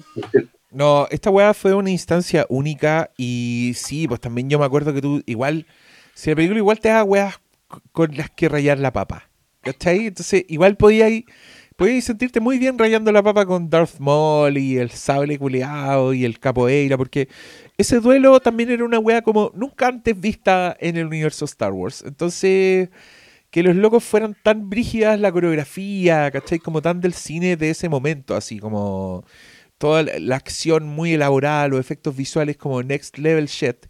Eh, lo malo es que toda esta weá trajo una cantidad de vicios así impresionante que se traspasaron a muchas películas que se hicieron de ahí en adelante, pero que también le hicieron muy mal a la amenaza fantasma, porque aquí es donde yo voy a contarles mi, mi opinión con el revisionado, y es que, puta, es una pésima película. Aguada no tiene defensa. Yo sé que hemos dicho que no, George Lucas y mejor una Star Wars mala que una weá que no es Star Wars. Eh, es como el pico la amenaza es un desastre. Yo creo Perdón, que ¿eso, ¿Eso estaba en, en dilema de algún tipo? eh, no, pero yo me acuerdo que yo es que ponte tú, yo me acuerdo que el malo se enojaba porque me decía ah, que vos decís que son mejores las precuelas. Y yo igual creo que dije que sí, en eso. Sí, dijiste, en me, eso- me en eso- peleaste. en esos Me peleaste y, que le y- sí. y creo que y, y ahora weón, creo que mira mi experiencia con estas tres películas fue una ver una muy mala película después ver una que no era tan mala como yo la recordaba y después ver una que yo encuentro así realmente buena Weón, la venganza de los Sith en esta pasada me gustó más que muchas weas que vi recientemente. Eh, tengo una, un, un renacido amor por Star Wars gracias a haber visto la venganza de los Sith con sus defectos y todo. Eh, pero de The Phantom Menace, loco, me cuesta decir cosas buenas. Creo que es una paja la weá. Creo que todas las decisiones, creo que el 90% de las decisiones de George Lucas fueron unas malas decisiones. Eh, me aburre la, weá- la, la carrera de los pods, a mí no me hace ni cosquillas, weón. Creo que es un muy buen ejercicio de edición de sonido. Eh, pero la weá. excelente eso. Sí, yo, la, yo esa weá la encuentro fome, weón. Encuentro que el- obviamente el loco se engolosinó como con, con el poder de lo digital, ¿cachai? Y este es un weón que se, la, se aventuró con el primer personaje digital que lamentablemente es Jar Jar Binks, que es una mierda de personaje y que me da risa porque además que va a existir gente que va a mirar con nostalgia a Jar Jar Binks y quizás va a decir, oh, sí, que bacán fue Jar Jar Binks, los niños, no sé, que vieron esa weá. Pero yo creo que Ah, yo creo que es inexcusable. Yo, yo, Weón, yo lo- desde el diseño Diego. hasta la ejecución, hasta, el- hasta el personaje en sí, encuentro que es todo mal con ese weón. Dime, Pablo. Que yo lo defiendo solo de una, de- desde una óptica. Que ni siquiera tiene que ver con Star Wars. El otro día estaba viendo como esta reunión que hicieron con el elenco del Señor de los Anillos. Y Ya. recordaba Andy Serkis que cuando Peter Jackson le intentó hablar de Gollum, era. eh, No, está esta nueva tecnología que se llama captura de movimiento. eh, tenemos el plan de que sea aún superior a Jar Jar Binks, ¿cachai? Entonces, claro, puta, Jar Jar Binks permitió que que que que Gollum y todo eso que vino después, como los personajes, el personaje de del Pirata del Caribe existieran, ¿cachai? Como ah, ya no el camino para el motion capture, weón, pero es como la única defensa que le puedo dar a- Es que- al es- que es Jar Jar No, Binks. es que es jugado, pues si George Lucas, yo igual lo entiendo. Si el weón, cuando estaba haciendo las primeras Star Wars, el loco igual estaba haciendo lo más tecnológico que tenía en ese momento. Porque al weón le encanta, si es de los. Es, es de los artífices de Hollywood, ¿cachai? Es de los grandes, we- Es de los fundó Industrial Light weón. and Magic, ¿cachai? El weón raya con, con sonido, con efecto visual. Y weón, ¿para qué estamos con weas? Si el mundo de Star Wars está construido sobre esos hombros, ¿cachai? Entonces yo entiendo que el weón se haya engolosinado y haya dicho, weón, me estáis diciendo que puedo hacer batallas con miles de robots versus miles de monos culeados, démosle, ¿cachai? Esto es lo que yo siempre quise mostrar y nunca pude, que era como su... La, la weá que decían todas las entrevistas en ese momento. Pero desde el punto de vista de la historia, yo veo un señor que no se está esforzando mucho, que todo el mundo le está diciendo que sí, y que más que nunca en su vida está armando las weas a medida que van avanzando y esa weá se nota. Se nota no solo en, en viendo la amenaza fantasma misma, donde, por ejemplo, loco, ¿en qué estáis, en qué estáis pensando que ese es tu comienzo de película? Es dos hueones en una misión diplomática a negociar con una federación de comercio sobre un bloqueo. ¿Me estáis weyando? Loco, Star Wars. Ese es tu comienzo. Ya. Y después, y después de eso vienen como mil weás, como que los weones descubren que hay una invasión, que se la sacan de la raja, aterrizan en, en el otro extremo del planeta por alguna razón, entonces los weones se pueden pasar debajo del agua. Weón, pasa, pasan como 40 minutos antes de que conocí a Anakin Skywalker, que se supone es la weá por la que está ahí viendo esta película. ¿Cachai? Eh, es hasta donde yo Yo- entiendo la amenaza fantasma titular. Yo, perdón, yo, yo acá quiero, quiero entrar como de ajeno. A mí, si hay algo que me gusta mucho de las Star Wars originales, es el sentido de la aventura que tienen siempre. Porque son historias eh, es la historia chica, es la historia de un campesino que no puede ser más típica en el sentido de que es un, de que es un arquetipo. Campesino, sale a una aventura, termina siendo el elegido, se junta con unos malandras, en la pasada con las malandras terminan también siendo héroes, etcétera, etcétera. Pero eso es en el, en el subtexto, en, el armado de la trama, lo que crees. Pero siempre tiene el sentido de aventura, parte con aventura, parte con la princesa huyendo. Hasta y, y- lo mismo el Imperio contraataca, parte con un enfrentamiento, con un eh, con el tema, porque yo sé que está hecha para arreglarle la cara, o sea, para, para compensar el proceso de la cara después del accidente, Mark Hamill y todo lo que quieras, pero igual parte con un momento de aventura. Nunca pierden la aventura las de Star Wars. Pero la amenaza fantasma, como tú bien lo decís, son 40 minutos en donde. ¿qué, ¿De qué me estáis hablando? Sí, te juro que esta fue la que a mí me costó ver. Yo. y, me, y me costó ver. Porque yo vi la segunda con unos ojos muy distintos a la que la había visto la última vez. Ya, vale. Eh, bueno, de eso hablaremos después. Pero en esta, yo que, decía, pero ¿por qué? ¿Por qué están tomando estas decisiones? Te entiendo el mono digital. Eh, no, eso tampoco, eso tampoco te lo entiendo. ¿En qué momento crees que estás narrando bien esto? ¿En qué momento crees que esto va a hacer que te sigan viendo el resto de la hora? Porque, eh, perdón, yo ya está bien, conocen a Anakin, pero eso tú se lo estás diciendo al que sabe quién es Anakin. Yo pongo a mi cabra chica a ver esto que nunca ha visto Star Wars y yo no sé si va a tener el más mínimo interés en seguir viéndola. Porque te, venden el personaje de Anakin Skywalker solo si sabes quién es Darth Vader. Está pensada para ser eh, para ser quien ya vio las otras. Y, y- y volvemos a lo mismo que le pasaba a Twilight, que, te que comentábamos de que eran películas para quien había leído el libro. Porque si no, todos los personajes que te van vendiendo no te los venden, te los muestran así como para que digas, "Oh, es que él viene en la siguiente página. Y, no, y, y tú no lo sabías. Y acá a mí me pasaba eso con los personajes icónicos, también la aparición de los droides, que, que- que creo que es una, esto es una conversación aparte, si los droides tenían que estar en las precuelas. Eh, pero donde no, yo de verdad que no hay caso es con Yar Yar. Entiendo qué es lo que le pasa después a Yar Yar, porque Yar Yar es como. O sea, si nosotros pensábamos que a esta pobre chiquilla, la Rose, la sacaban en mala, por favor, miren lo que le hicieron a Yar Yar. En la primera era el coprotagonista, en la segunda era un pobre, que más encima el que deja la escoba, y en la tercera, que es lo que es un cameo al final. Y, y no podéis ser un personaje digital que haga cameo, po. ¿Qué- qué Ya, pero es esos personajes son igual de vestosos e innecesarios. ¿Para qué estamos Mm. con cosas? No, no, no, no estoy. No, no.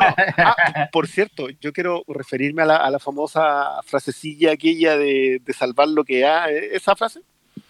Eh, yo creo que no es una mala frase aplicada al peor contexto posible como excusa del peor error que puedes cometer al relatar una franquicia. Yo, ese es mi problema con esa frase.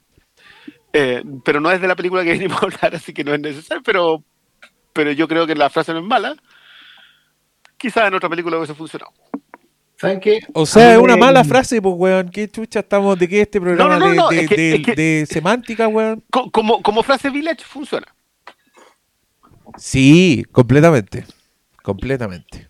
Oye, a mí lo que me, me pasó en este visionado a propósito de lo que ustedes están diciendo es que evidentemente lo que, lo que en el año 99 fue inexplicable y que uno trataba de, de decir que era un sentimiento encontrado o cosas así, creo que ahora que ya uno lo ve con toda esta, esta pasada del tiempo y de películas de Star Wars, de material de Star Wars, con cambio de dueño y todo, es que como bien señaló el Diego en un momento, claro, a Lucas nadie le está diciendo que no en este momento, en 1999.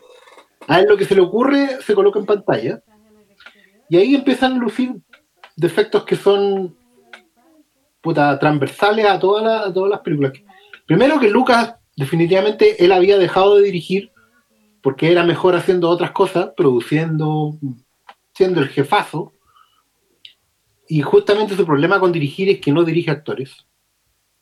O sea, hay personajes en estas tres películas, particularmente en esta, por ejemplo, a mí me pasa con Qui-Gon, que creo que es un gran personaje, pero no por lo que muestra en la pantalla, sino que por el potencial que tiene. El problema es que tanto su backstory como su potencial no están en ninguna parte porque no lo transmiten de ninguna forma. ¿Cachai? El director no, no sabe dialogar con sus personajes para poner sus emociones en pantalla, para poner sus intenciones en pantalla. Tú tienes que estar armando una suerte de... Es, el tipo es... Se dedica a relatar acontecimientos con gente en pantalla. Pero no te está transmitiendo un estado emocional, no te está transmitiendo eh, una situación, no te está transmitiendo una intención, una contradicción. No, no hay caso con Lucas, no lo logra hacer. Perdón, ¿puedo subrayar? Él se dedica a, a- ¿Cuál fue la palabra exacta que usaste? A, mostrar acontecimientos, Exacto. pero sin... Ya, es que creo que acá hay dar en el clavo con... con- Porque ese es el problema. Salta, aquí ahora el visionado me saltó muy a la vista. Y es como, oye, voy a viajar 20 años atrás a decirle al, al Oscarito del pasado que este es el problema. ¿Cachai? Que es una sucesión de fotos. No hay montaje aquí. A pesar de que Lucas es un técnico de puta madre y efectivamente puede poner en pantalla lo que él se le ocurra, lo que quiera, incluso lo que no, no, no hay ritmo del montaje. ¿Cachai? No hay plano contra plano, no hay silencios, no hay marcas, no hay. De repente los actores se pueden mandar una, una grande como, como lo hacía Cushing en, en La Guerra de Galaxia, o el mismo Alec Guinness, ¿cachai? Que de repente se mandaban silencio, se mandaban miradas, momentos de armar el personaje con ese segundo. Acá, puta, manejáis actores novatos, otros que están por contrato, porque Liam Neeson no está ni tan comprometido, digamos, pero eso también tiene que ver con cómo te transmite el director la, la emoción del personaje, pues, ¿cachai? Eh, tenías a Natalie Portman haciendo sus primeros tiros, está completamente perdida en la película. El niñito es un niñito, digamos, no es un. Tampoco tiene, debe tener un coaching autoral, de, actoral, perdón, de nada. Entonces, ese es como el primer problema. Y el segundo, que creo yo, que es que a diferencia del Lucas joven de las primeras películas, acá hay un Lucas que, si bien sigue amando toda la, aventura clásica de Flash Gordon, o sea, esto de partir en medio de un conflicto y saltar al, a un universo nuevo y pues, saltando de un capítulo a otro, esa, cosa maravillosa la aventura del serial, ¿cachai? está contaminado por una especie de George Lucas viejo que cree que de verdad está haciendo ciencia ficción. Entonces te mete elementos serios, como si estuviera haciendo Duna. ¿Cachai? Como si estuviera llevando a la pantalla un guion de Freddy Paul, ¿cachai? Eh, con, con tramas así complejas, así como hoy día vemos The Expanse, ponte tú, para dar un ejemplo cercano. Bueno, trata de, de, sin perder la cosa para niños de 12 años que tiene Star Wars, de meter en tramas complejas como si fuera ciencia ficción dura, así metido. Eh, y esa cuestión es donde tú empezás a entender por qué saltan los midichlorians, ¿cachai? Que es algo malo. Qué salta la cosa New Age de, de la fuerza. eh, y por qué está un poco la idea que, que, que se habló hace poco de este microuniverso al cual llegaba a través de los midichlorians que tú vayas, ahora que la veis con ese conocimiento, entendís que la idea estaba, pero es como estás contradiciendo el, espíritu central de tu saga por dártelas de algo que no eres, ¿cachai? Estás metiendo dos, dos cosas en la misma juguera y la, la tapa de la juguera va a saltar. Ese jarro se va a quebrar. Estás metiendo a la fuerza dos cuestiones que no van. Sí, ¿sabes qué? A mí lo que me pasa un poco con la amenaza fantasma es que creo que está mal concebida desde el comienzo. Esa idea de mostrarnos al Anakin chico, eh, creo que torpedea completamente a todo lo que tiene que pasar en esa película, considerando después lo que tienen que hacer en el episodio 2 y en el 3, que ya con Anakin más grande, ¿cachai? El, el, el, el hecho de que la amenaza fantasma en realidad sea como. Sí, te sirva como para la gran historia por. Ya, voy a ser generoso, dos weas. Eh, no, como que no justifican nada la película. Cuando el episodio 2 podría haber sido el comienzo de todo y haberte metido realmente un ataque a los, clo ataque a los clones, weón. En las películas que al final lo, lo dejaron para serie animadas, ¿cachai? Claro, la guerra de los clones y todo eso. Claro, refuerzo lo que tú estás diciendo porque el hecho de que metís dos personajes que son atractivos, fundamentales, basales, Darth Maul y Qui-Gon, pero como no están dentro del plan general, los tenéis que sacar de pantalla al tiro. Y eso puta, te mata cualquier sentido de continuidad. po. Para eso mejor no, no me contáis esta historia. po. Es que, Sí, y güey. es que al- a- a- a- el, el, para mí va en esa idea de, de para qué mostrarme al Anakin chico, weón, si nunca está, nunca lo te, te lo terminan de justificar de partida porque el, el, el, el cabro chico no es Hallie Joel Osment, pues weón, es- Sí. Entonces No, no, pero- tiene... pero- perdón, yo creo que el planteamiento acá es el clave. Esta historia, ¿por qué existe? Era, era, era un backstory, era como cuando contaban que ah, Darth Vader mató a tu padre. Es lo- Esto es lo mismo. No necesito verlo. Es que yo creo que como que se, Lucas se casó con esta idea del elegido y, Me tuvo vale. que- y, tuvo, y, tuvo, y tuvo que explicar como de a dónde venía Anakin, pero si me mostráis que como, como parte del episodio 2, con Anakin ya grande, siendo el Padawan de, De Obi-Wan. Te ahorráis todo el resto. Sí, Sí, lo que pasa es que, claro, yo viendo el episodio 2 sí entiendo lo que quiso contar en el episodio 1, pero el punto es que viendo el episodio 1 solo no tiene ningún sentido como historia. No. Porque ya, perfecto, te presentan los Sith, por ejemplo. Que, perdón, yo, yo acá quiero decirlo de nuevo. Yo soy un ignorante, no, no es necesario que lo diga, pero quiero establecerlo. Yo soy un muy ignorante en respecto a la mitología de Star Wars, porque solo he visto las películas. Entonces, como solo he visto las películas, y bueno, y lo- la serie de Tartakovsky, cuando me dicen de que, ah, no, pues que los Sith gobernaban la galaxia y oprimieron la galaxia durante mucho tiempo antes que surgieran los Jedi, yo quiero, ¿y sabían los Sith en las otras? Yo sabía quiénes eran los Sith.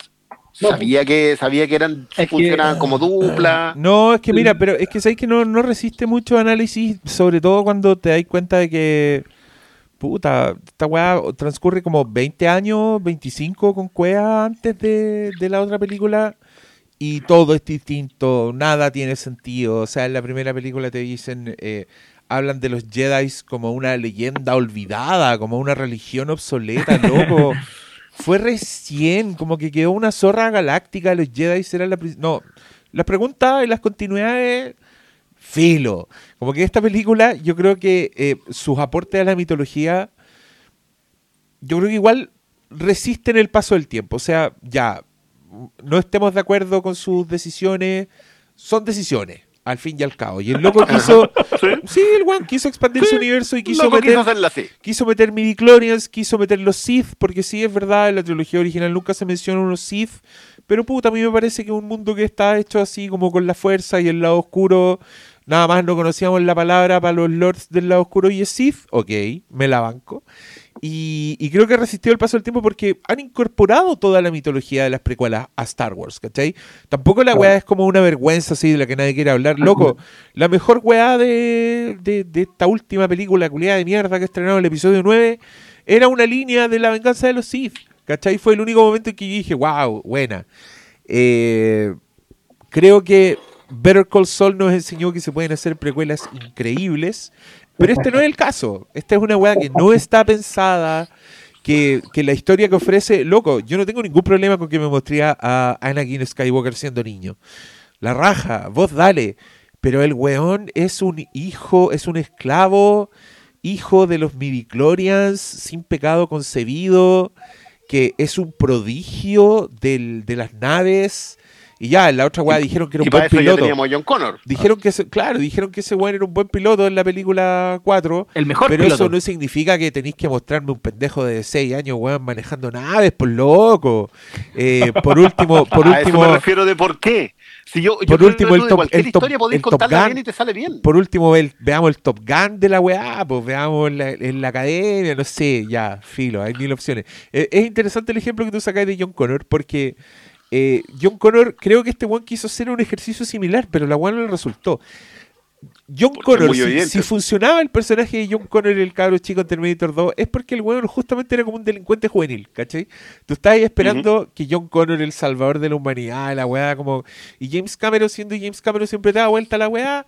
No, el weón es un pendejo, un delincuente juvenil que anda robando plata, que anda en moto, que escucha Guns N' Roses. Y tú decís, uh, levantáis la ceja y decís, ya, esto, esto es interesante. Acá tenéis al weón malo de la galaxia, eh, toda la weá, y un pendejo weón de. Puta, de, de la, de la película infantil más charcha, de, de Airbuds, de los labradores basquetbolistas. Ese pero, weón era dibujo había Skywalker. con Schwarzenegger, ¿no? Sí, en el regalo prometido. El regalo prometido. O sea, el pendejo yugo que está esperando el regalo. Ah. Puta. Ah. Eh, oye, no, pero ¿sabes qué? A propósito de eso también, creo que hay un tema que, que se da un poco acá, y, pero, pero trasciende a toda la trilogía, que tiene que ver con que efectivamente, claro, como decía Albrione, eh, estas son historias que te están contando de personajes que te presentan porque se supone que tú ya los conoces.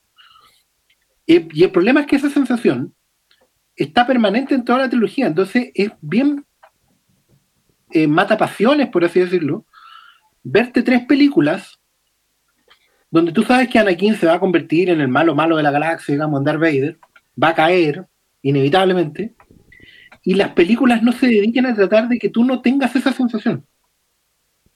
¿Cachai? No hay un conflicto en que tú digas, no, pero es que sí se podía salvar. Parece que la cosa fuera a ir para otro lado. E- Ese, ese equilibrio precario, donde las películas te prometen falsos positivos, digamos, es, debe ser una, una de las sensaciones más estimulantes que hay a la hora de ver cine. Cuando tú no podías estar seguro de lo que va a pasar si no hasta el final. ¿Cachai? Y siento que la, la precuela no se hace cargo de eso. Y por eso muchos, claro, uno dice, ah, el cabro chico eh, es desagradable. Sí, pues porque tampoco la, la historia se preocupa de mostrártelo de otra forma. O después ya de, de, joven, adolescente, es como súper taimado, mamón, emo. Y porque, claro, supuestamente está incubando la maldad. Pero bueno, y si hubiera tenido la esperanza de no serlo, y si hubierais visto que el buen tenía caminos de redención, que tenía oportunidades, que tenía razones como para lo que dicen los personajes, siempre hubo bondad en él, digamos.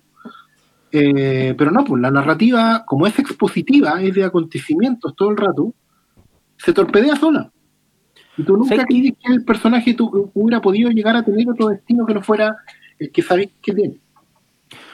Sí, y yo creo que eso va relacionado con uno de los principales problemas de las precuelas porque eh, uno de los argumentos que dan como pa- para defender eh, a- al episodio 1, la- esta gente que como que ha, ha salido al rescate de, de estas películas por lo que han- se ha hecho ahora, es que supuestamente Qui-Gon era el, el camino que podría haber salvado a los Jedi. Como que te hablan que los Jedi Sí. eh, han, han perdido un poquito el rumbo, Qui-Gon eh, Qui-Gon era el Jedi del pueblo. ¿Cachai? Y, y que, lo- que los Jedi habían como habían perdido el norte y por eso caen frente a Palpatine, ¿cachai? Pero en- para mí en ninguna de las tres películas está que tú sientes que sí, sé que estos buenos de los Jedi la están cagando, ¿cachai? Nunca, nunca hay una profundización en, en cuál podría ser el error. Y esa ausencia la gran llaga que hace que, que Claro. especialmente el episodio 1 no funcione, ¿cachai? Hay un momento en otra de las películas, me parece que es en el Sith, en que Padme le dice a Anakin, oye, ¿y si a lo mejor nosotros estamos equivocados? A lo mejor, a lo mejor de verdad los separatistas tienen un punto y sabéis que la República ya no es la mano. Y uno dice, ay, Juan, ¿por qué no hablaste esta weá desde el principio? Porque sí, pues ¿por qué, por qué no, le, no le pusiste un poquito más de enjundia ¿Por qué no, a ponerte la duda? por qué y no no dejaste Qui-Gon hasta el final para que el weón de verdad fuera un elemento disruptor, ¿cachai? Y el, y el punto al final es eh, lo que estábamos hablando de Anakin, eh, que, que ese conflicto al final, al, al- al ponerlo como elegido, nunca profundizan en su figura de podría haberse salvado. Claro. Y esa es la, la media que estáis hablando tú, como, está, no, como no está todo esto otro y está tan superficial, al final lo que te queda es, es una película que está hecho para explicarte, ¿sabes qué? Anakin era un, era un cabro chico elegido, tenía muchos poderes, pero si hubiera tenido otro camino, quizás no habría terminado en Darth Vader, pero nunca te lo justifican que realmente nunca se habría convertido en Darth Vader, ¿cachai? Bueno, yo creo- cuando el niño es liberado de la esclavitud, cacha, po. No, es que toda esa weá da lo mismo. Y ahí yo voy a hacer. Yo fui severo con las de Disney y voy a ser severo aquí también. Yo encuentro que Qui-Gon es un antipersonaje. El weón no es nada. Loco, descríbeme a Qui-Gon Jinn. ¿Cómo es ese weón? ¿Quién es? todo lo, todo lo que te puedo describir está fuera de la película. Y Sí, es- pues weón. Y, y que, y, en la, y en la película, ¿quién es? Es un weón que no hace ni una Es- weá heroica, que no hace, no tiene ningún momento interesante, que, que, que de alguna razón, por algún motivo pesca el plan de un niño y, y se lo lleva. Es que lo que más se puede decir es que es el es como el Jedi menos Jedi. El weón hace trampa para ganar un juego. Como que todo lo que te habían hablado antes las películas clásicas de los Jedi, como estos caballeros eh, súper respetables. Este weón era nada- no era eso, entonces, como la forma en que me, en como me introducen a Qui-Gon, y, es- y por eso dije al principio que era lo que más me hacía ruido. Todas las decisiones que sobre Qui-Gon no me profundizan co- como lo que deberían haber hecho con los Jedi y, y explicarme realmente por qué caen, ¿cachai? Porque nunca me ponen en, en, en contrapeso que realmente los Jedi estaban eh, Claro. eh, perdidos. Es como muy tan, tan superficial que... Qui-Gon debió ser el contrapunto de Mass Windu Jackson. ¿Cachai? En formas no tradicionales de acceder a la fuerza, de hacer el bien, etcétera, etcétera. Un que tiene clara que la república no está funcionando y los otros buenos no son dogmáticos, todo lo demás. Toda esa weá era el potencial del personaje, pero no está en las películas, entonces no podemos defenderlo desde ahí. ¿Cachai? El O sea, personaje- la, la defensa en ausencia. claro, bueno, o sea, yo, yo lo tengo Porque, claro. porque es básicamente como que, como que es como que todo lo que tú lees, acá, acá hay, una, hay una lectura que a mí se me quedó, yo las vi completas en, tres- en dos días vi las tres, Ujú.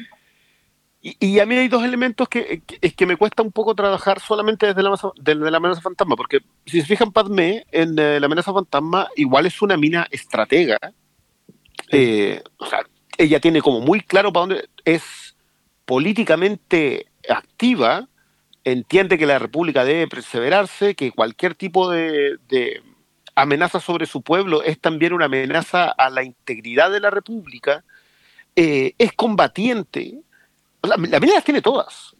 Es, es, general, es princesa, es reina, es- las tiene todas. Y es un personaje que no, no, no recibe atención, sobre todo en la amenaza fantasma, porque, porque como que su historia pasa de fondo. Pero si ustedes se fijan, en la primera película ella es eso. Es que no, no quiero entrar en las otras, pero como que me fue imposible eh, pensar en Padmé y en la idea de la república y su estrecha relación con la democracia sin ver el que el planteamiento está exhibido en las tres. La segunda ya empieza ahora a darse eh, la república y Padmé. Eh, ¿Qué es lo que pasa? Que el- los caballeros Jedi, yo no sé si este es el planteamiento de Lucas desde el primer momento. yo no sé si el tipo en realidad estaba planeando decir que la fuerza era la misma fe a la que se accedía y que estos caballeros, que eran una especie de policía, eran los samuráis, al fin y al cabo del sistema feudal, un sistema feudal democrático extrañamente acá, que era la república, pero esa policía que resolvía casos, que mantenía la paz, que, que ejercía el poder de la república en cada lugar, probablemente ya no servía. Yo no sé si ese era su plan a largo plazo y que por lo tanto las Disney, en el cuestionamiento de, lo- de que la existencia de los Jedi era igual de perniciosa para la recepción de la fuerza de lo que, termine siendo, era el plan. No lo sé. Pero si hay algo que me queda claro es que te empieza a mostrar que la República, cuando la gente le empieza a entregar poder a alguien para sentirse seguro, eh, y los mismos que debían proteger a la gente dejan de hacerlo porque empiezan a proteger a la institución, se quiebra. Creo que hay un diálogo, me, parece que es Yoda que dice que la arrogancia les ha hecho pésimo a los Jedi y que, sobre, y que incluso los viejos y sabios les está costando, que se lo dice directamente a Mace Windu. Eh, Habla de todo el tiempo, está todo el tiempo que no lo podemos ver, no lo estamos viendo. Exactamente. Y hablan mucho acerca de lo que se están perdiendo los Jedi y son súper arrogantes. Acuérdate de lo que dice la, la jefa de la biblioteca. Si no está aquí, no existe. Sí. Entonces empieza a pasar, no sé si es la visión de hoy, yo no sé si en realidad no lo, no lo, o nunca me interesó verlo, o está tan mal contado que no lo vi, pero la idea de que Padmé le entrega su amor a los caballeros que protegían la República, al caballero que la protege, y la mina cambia como personaje y empieza a descender. ¿Qué es Padmé en la tercera? Nada, güey. No, la niña que llora. Nada, no es nada, es la mina que está en una esquina. O sea, Cuando, eh, cuando en la segunda todavía era senadora, también era políticamente activa, estaba ahí defendiendo la democracia, la tenía la segunda es una heroína de Flash Gordon. Exacto. sí, pues, la Y, y, bueno, y en la segunda termina y anda con. Y, y perdón, yo, yo estoy seguro que debe haber una página en internet en donde está el detalle de cuántos trajes usó Padmé en las tres películas, que deben ser 70. Y, y estoy seguro que también tiene que estar el conteo de los peinados, pero son Un cuestiones de demasiado arte notorias. Solamente de los trajes. Y, y- y lo que tú decís de Flash Gordon, porque hay un momento incluso donde le rajan el traje de manera que queden a la exhibición los abdominales. Entonces, es, es muy. Pero, pero que que empieza como a caer, empieza desde, desde lo que hoy día concebiríamos como un gran personaje femenino y empieza su caída. Yo no sé, de nuevo, yo no sé si este era un plan a largo plazo, pero sí siento que los personajes se desarrollaron después y que la presentación en la amenaza fantasma es tan pobre que no me hacen tener interés en el resto. Si ahí es donde yo creo que es donde más peca esta película. Sí, sí, quizás como que el, el que tiene el camino al revés es Obi-Wan, que el que parte más débil, porque en el episodio 1 es nada, sale muy poco y después como que crece mucho más y además que ayuda a la interpretación de Ewan McGregor, que trata de hacer como una especie de mímica que pero que tampoco es- pero que se proyecta hacia lo que después termina siendo Alex Guinness, ¿cachai? Pero en todo lo que estás hablando es como puta, todas las cosas que no me gustan de, de la amenaza fantasma, que son muchas, muchas, muchas, muchas, muchas, muchas, eh, y todas las oportunidades desperdiciadas, sí le, concedo a John Lucas, que es lo que vamos a hablar después, hay muchas cosas que, eh, que lo usa como para beneficio para las que viene después, ¿cachai? Inclusive igual como Jar Jar, que encuentro que, aunque, eh, aunque lo saca del medio, de la forma en que lo saca del medio, termina siendo, ya por lo menos hice, hice algo con ese personaje, ¿cachai? Pero cuando te supeditáis solo a lo que pasa en el episodio 1, te ponía a revisar desde esas escenas que llegan con los Gungan y te, te muestra este mundo submarino y todo avanza a velocidad río manjar para después llegar hasta, no sé, pues hasta Tatooine, que ya igual es como un, un gancho para los fans. Oh, ahí está el mundo que vi en la película, en la, en la película original. En las ediciones especiales. pues, man. En las ediciones especiales, ¿cachai? Pero es como todo queda supeditado a, a más lo que uno quiere de Star Wars que a lo que la película misma te ofrece, que es al final muy poco. Eh, por ejemplo, en YouTube están estos videos de los Red Media Letter que son muy conocidos. Y cuando veía esas películas, o sea, ese análisis que son como.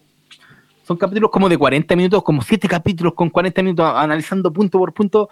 Puta, no hay mucho más que debatir porque yo encuentro que ahí está eh, uno de los mejores análisis a todas las cosas que falla eh, la amenaza fantasma y que son muy pocos Star Wars, ¿cachai? Pero, repito, yo como en, en este nuevo visionado preferí no, no volver al odio, aquí me generan muchas las cosas. Pe- Pero perdona, quizás No, es estoy que- tomando atribuciones. Ah, es no, que- no, dale, digo. No, es que yo creo que una weá no. Es que no se trata de odiar si la weá es mala, weón. Es como. Weón, yo la odiaba, la, bueno, Sí, weón, pero. no me impulsé, weón, a ese Es que mira, camino. yo- me yo- a la oscura. Yo igual encuentro fascinante lo mala que es esta película en el sentido de que no... Me, me gusta como regocijarme en, en explicarme por qué es tan mala, ¿cachai? Y una de las cosas que me llama la atención, onda, cuando Christian dice que la historia de Padme en la amenaza fantasma corre de fondo, yo resiento esa afirmación porque eso hace pensar que hay algo al centro, para lo cual eso sería el fondo. Pero no, creo que están todas al mismo nivel, están todas como tan de lejos, con personajes locos que no te proyectan ni emociones. O sea, estos weones están dos horas completas de películas donde, donde no parecen seres vivos, donde Obi-Wan es un weón así eh, que, que le habla a su maestro desde una parsimonia muy rara, el otro weón le contesta. Este, por eso Jar Jar Binks es tan. es- se siente tan insoportable porque el weón viene a romper una tensión que no existe. ¿Cachai? Jar Binks es un comic relief donde no hay nada que relief. Entonces, el, el weón es como, es como raro nomás esta película, es Pero, incómoda. weón, ¿Cachai? Como que la veis como, weón, están pasando weá. Yo, yo, yo veo que entra vida en el clímax de esta weá. El duelo de Obi-Wan con, con este otro weón, y creo que ahí Iwan McGregor por fin se deja ser un ser humano cuando matan al otro weón y el weón grita y se enfurece y pelea furioso. Weón, creo que es primera vez en la película en que un personaje está sintiendo cosas en pantalla. Y ocurrió cuando? Como a, la- a las 2 horas 20. A la, a la hora 50. Eh, entonces, no, po, es insalvable la weá. Creo que aportó imágenes icónicas. Creo que Darth Maul sí es un personaje, weón, para ser también, como todos, un antipersonaje, eh, ese weón sobrevivió.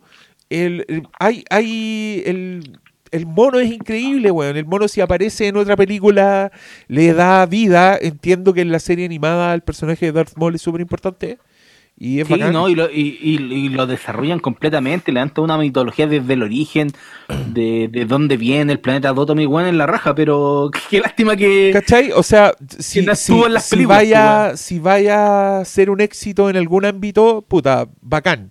Fuiste éxito en un ámbito. O sea, la, la Capitana Fasma, otro personaje que se veía cool y que resultó ser un anti-personaje que todos odiamos hasta el pico. Bueno, Darth Maul igual le vuela la raja. Solo en, en- en el estampado de la polera, ¿cachai? Y, y creo que esta película te dio esa weá, te dio el Duel of the Fates. Creo que eh, la, la misma Padme, los looks de Padme son icónicos. Entonces sí tengo ese. est- está como el. Puta, si Star Wars es una droga, esta weá sí te pega. Si, si te pegáis el, el pipazo de Star Wars y todos Pero- tus genes que, que te piden ese placer de Star Wars están en Phantom Menace. Pero- Pero, Perdona, yo, Pero yo es mala, vuelvo, vuelvo a preguntar, vuelvo a preguntar esto desde afuera. Ustedes que, la, que, que tienen el, el otro sentido, eh, ¿sienten que hay cosas de lo buen Star Wars acá? Yo veo muy pocas, pero veo. O sea, te Yo- repito, creo que no hay nada tan icónico solo como Darth Maul en toda la nueva trilogía. O sea, yo no sé qué le hace el peso. ¿Pero hay algo Star Wars bueno en la nueva trilogía? Yo creo que... No, pues tampoco. Pero a eso me refiero, pues eso es una muestra de que esta weá sí tiene weas de Star Wars. Y para mí, ponte tú, ese clímax con esos ventiladores Sí, eso es muy Star Wars. láser que se detienen, entonces alcanzan a pasar uno. Esa weá es, es estar pensando en la aventura, ¿cachai? Es no sacarse el, el aventurero, que a mí me gusta. Encontré muy refrescante en esta pasada los momentos en que Obi-Wan y, y Anakin son como partners en aventuras, ¿cachai? Como que los Yep. güeyes tiran la talla, eh, tienen como, como que se sacan weas en cara. Esas weas son súper buenas, son súper entretenidas y creo que funcionan. Eh, en Phantom Menace como que no, no llegó a ese punto el weón. No, no Porque logró darme... funciona, po. Porque nada Claro. funciona, weón. Sí, en serio, ¿qué funciona en esta película? eh, yo tengo... Es que ¿sabes? La música. lo- Yo, es que weón, la lo- música, eso- Duel of the. Fates, esa weá es... Kiss. Y, y- y perdón, y no es mi tema favorito de esta trilogía. ah, Yo quiero dejarlo establecido Pero- aquí en esta. Loco, yo, yo, puta, es que nos vamos a adelantar, pero ya tocaste este tema, po, weón. Yo creo que el tema de la, la llegada del General Grievous en Oh, Revenge of the Sith. Hola, weá, buena, loco. Ese weón te está, está mostrando como dos minutos cómo una nave culiada está llegando a un planeta y yo estoy así No, loco, pero prendiendo el encendedor. Así prendiendo el encendedor como en el concierto. Yo, yo para mí unas percusiones que hay en la 2, que son las secuencias más de... Cuando abre la película, Cuando, que son percusiones que pasa, que- claro, que pasa como directo, a Sí. como que va el tema y se, y se pasa unas percusiones que lo hace también en Jurassic, en Jurassic eh, Park, en la 2, ¿cómo se llama? En Lost World. Pero, pero el tema de, el- yo sé que no, no- yo sé que tratamos de no referirnos a esto. ¿Pasamos a la 2? Perdón. sí, pasemos la dos. Eh, puta, Pero es que de- yo- A ver, un corolario ya, lo, lo que No. te No, no, no, no, no más allá de eso, pero es que sé que cuando hablan de los Star Wars, por ejemplo, ya hay una secuencia cuando te muestran Naboo que esa weá no es pantalla verde. Esa weá mu- eh, grabaron en, en un en España, creo En un, en un planeta. Ah, Sí. en un planeta humano. pero hay, caché que entre medios como que se de repente uno ve todo el trabajo, la preocupación. El está diseño de producción yo igual encuentro que es muy Star Wars. es que está- yo creo, no, yo y creo que eso está. la y- música. Y, y es un Star Wars, pero al mismo tiempo es una weá nueva, loco. Sí, también Sí, yo po. creo que hay que aplaudirle a este weón que el weón no recreó, pese a que no tiene sentido en la, en la cronología de la weá. El weón no recreó el mundo que ya tenía hecho, ¿cachai? Buscó weas nuevas. Y yo creo que se tuvo un, un grado de éxito, puta, que no es el mejor promedio, pero sí tuvo un grado de éxito, ¿cachai? Que creo que los otros weones no tuvieron y no alcanzaron. Y que y que Mandalorian es lo que se acercó actualmente. Ya ni siquiera Rogue One, weón. ¿Sabes que yo voy a decir al tiro que después de, de ver estas precuelas me gusta menos Rogue One? Solo porque. Pero es que, ¿sabes qué? Porque creo que, creo que la. La- ¿sabes- sabes la- que yo Dale. Me, me van a terminar dando me van a terminar dando la razón con Ron Juan los culiados. Lo sé algún No, día. No, yo no. No, per- perdón, yo creo que yo creo que hay algo en el- que yo pensaba justamente cuando veía le- la amenaza fantasma y después, en general la trilogía. Yo decía, ya perfecto, me están contando algo que yo ya sé que pasa. que Anakin se vuelve malo, que la República cae, que el Imperio asciende. Yo, yo sé qué pasa. Que, lo, que es muy extenso lo que me están contando. Eh, y, que, y que en esa misma extensión me, puedes, me podrías haber tratado de contar algo más, pero no lo hacen, en las tres. Y me acordaba precisamente de que en Rogue One también me cuentan algo que yo ya sé. Un comando, un grupo de rebeldes se robó los planos y gracias a esos planos tenemos cómo dispararle a la estrella de muerte. Pero narrativamente hablando, y me refiero al ritmo, me refiero solamente al pacing, no me estoy refiriendo a, la gran épica de la, de la historia, solamente a eso, eh, no, no sé. Yo creo, yo también debo decir que Re- Revenge of the Sith, a mí acá fue como, como que levanté la ceja y dije, está buena, está buena.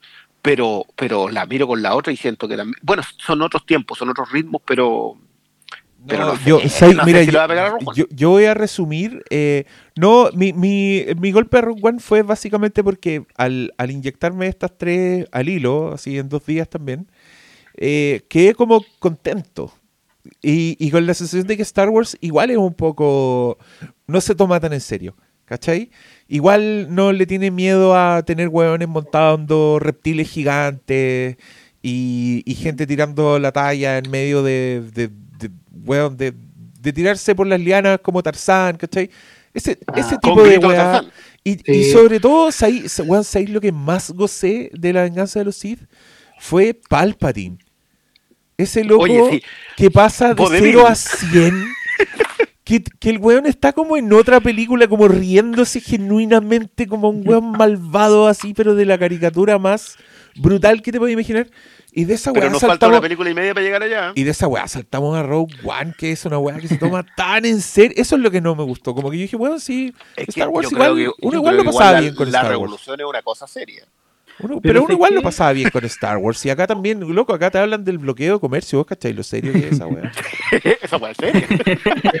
Oye, no, es que mira, Pero es les que quiero que- decir, porque yo puse de fondo la amenaza fantasma mientras hablamos, y me da risa porque estoy llegando a la segunda escena consecutiva en que unos weones van por el mar, aparece un monstruo a comérselo y después viene un monstruo más grande que se come al primer monstruo. Esa weá pasa dos veces, loco. La misma Este, secuencia. Oh, la weá es mala, el weón así como ya, como un viejo curado así haciendo la película, como, no, ya, ya, ya, ahora era un monstruo. No, pero Don George, si el Pero monstruo ¿sabes ya qué? fue, no, Yo, monstruo. yo creo que esa, esa secuencia resume a la perfección esta película.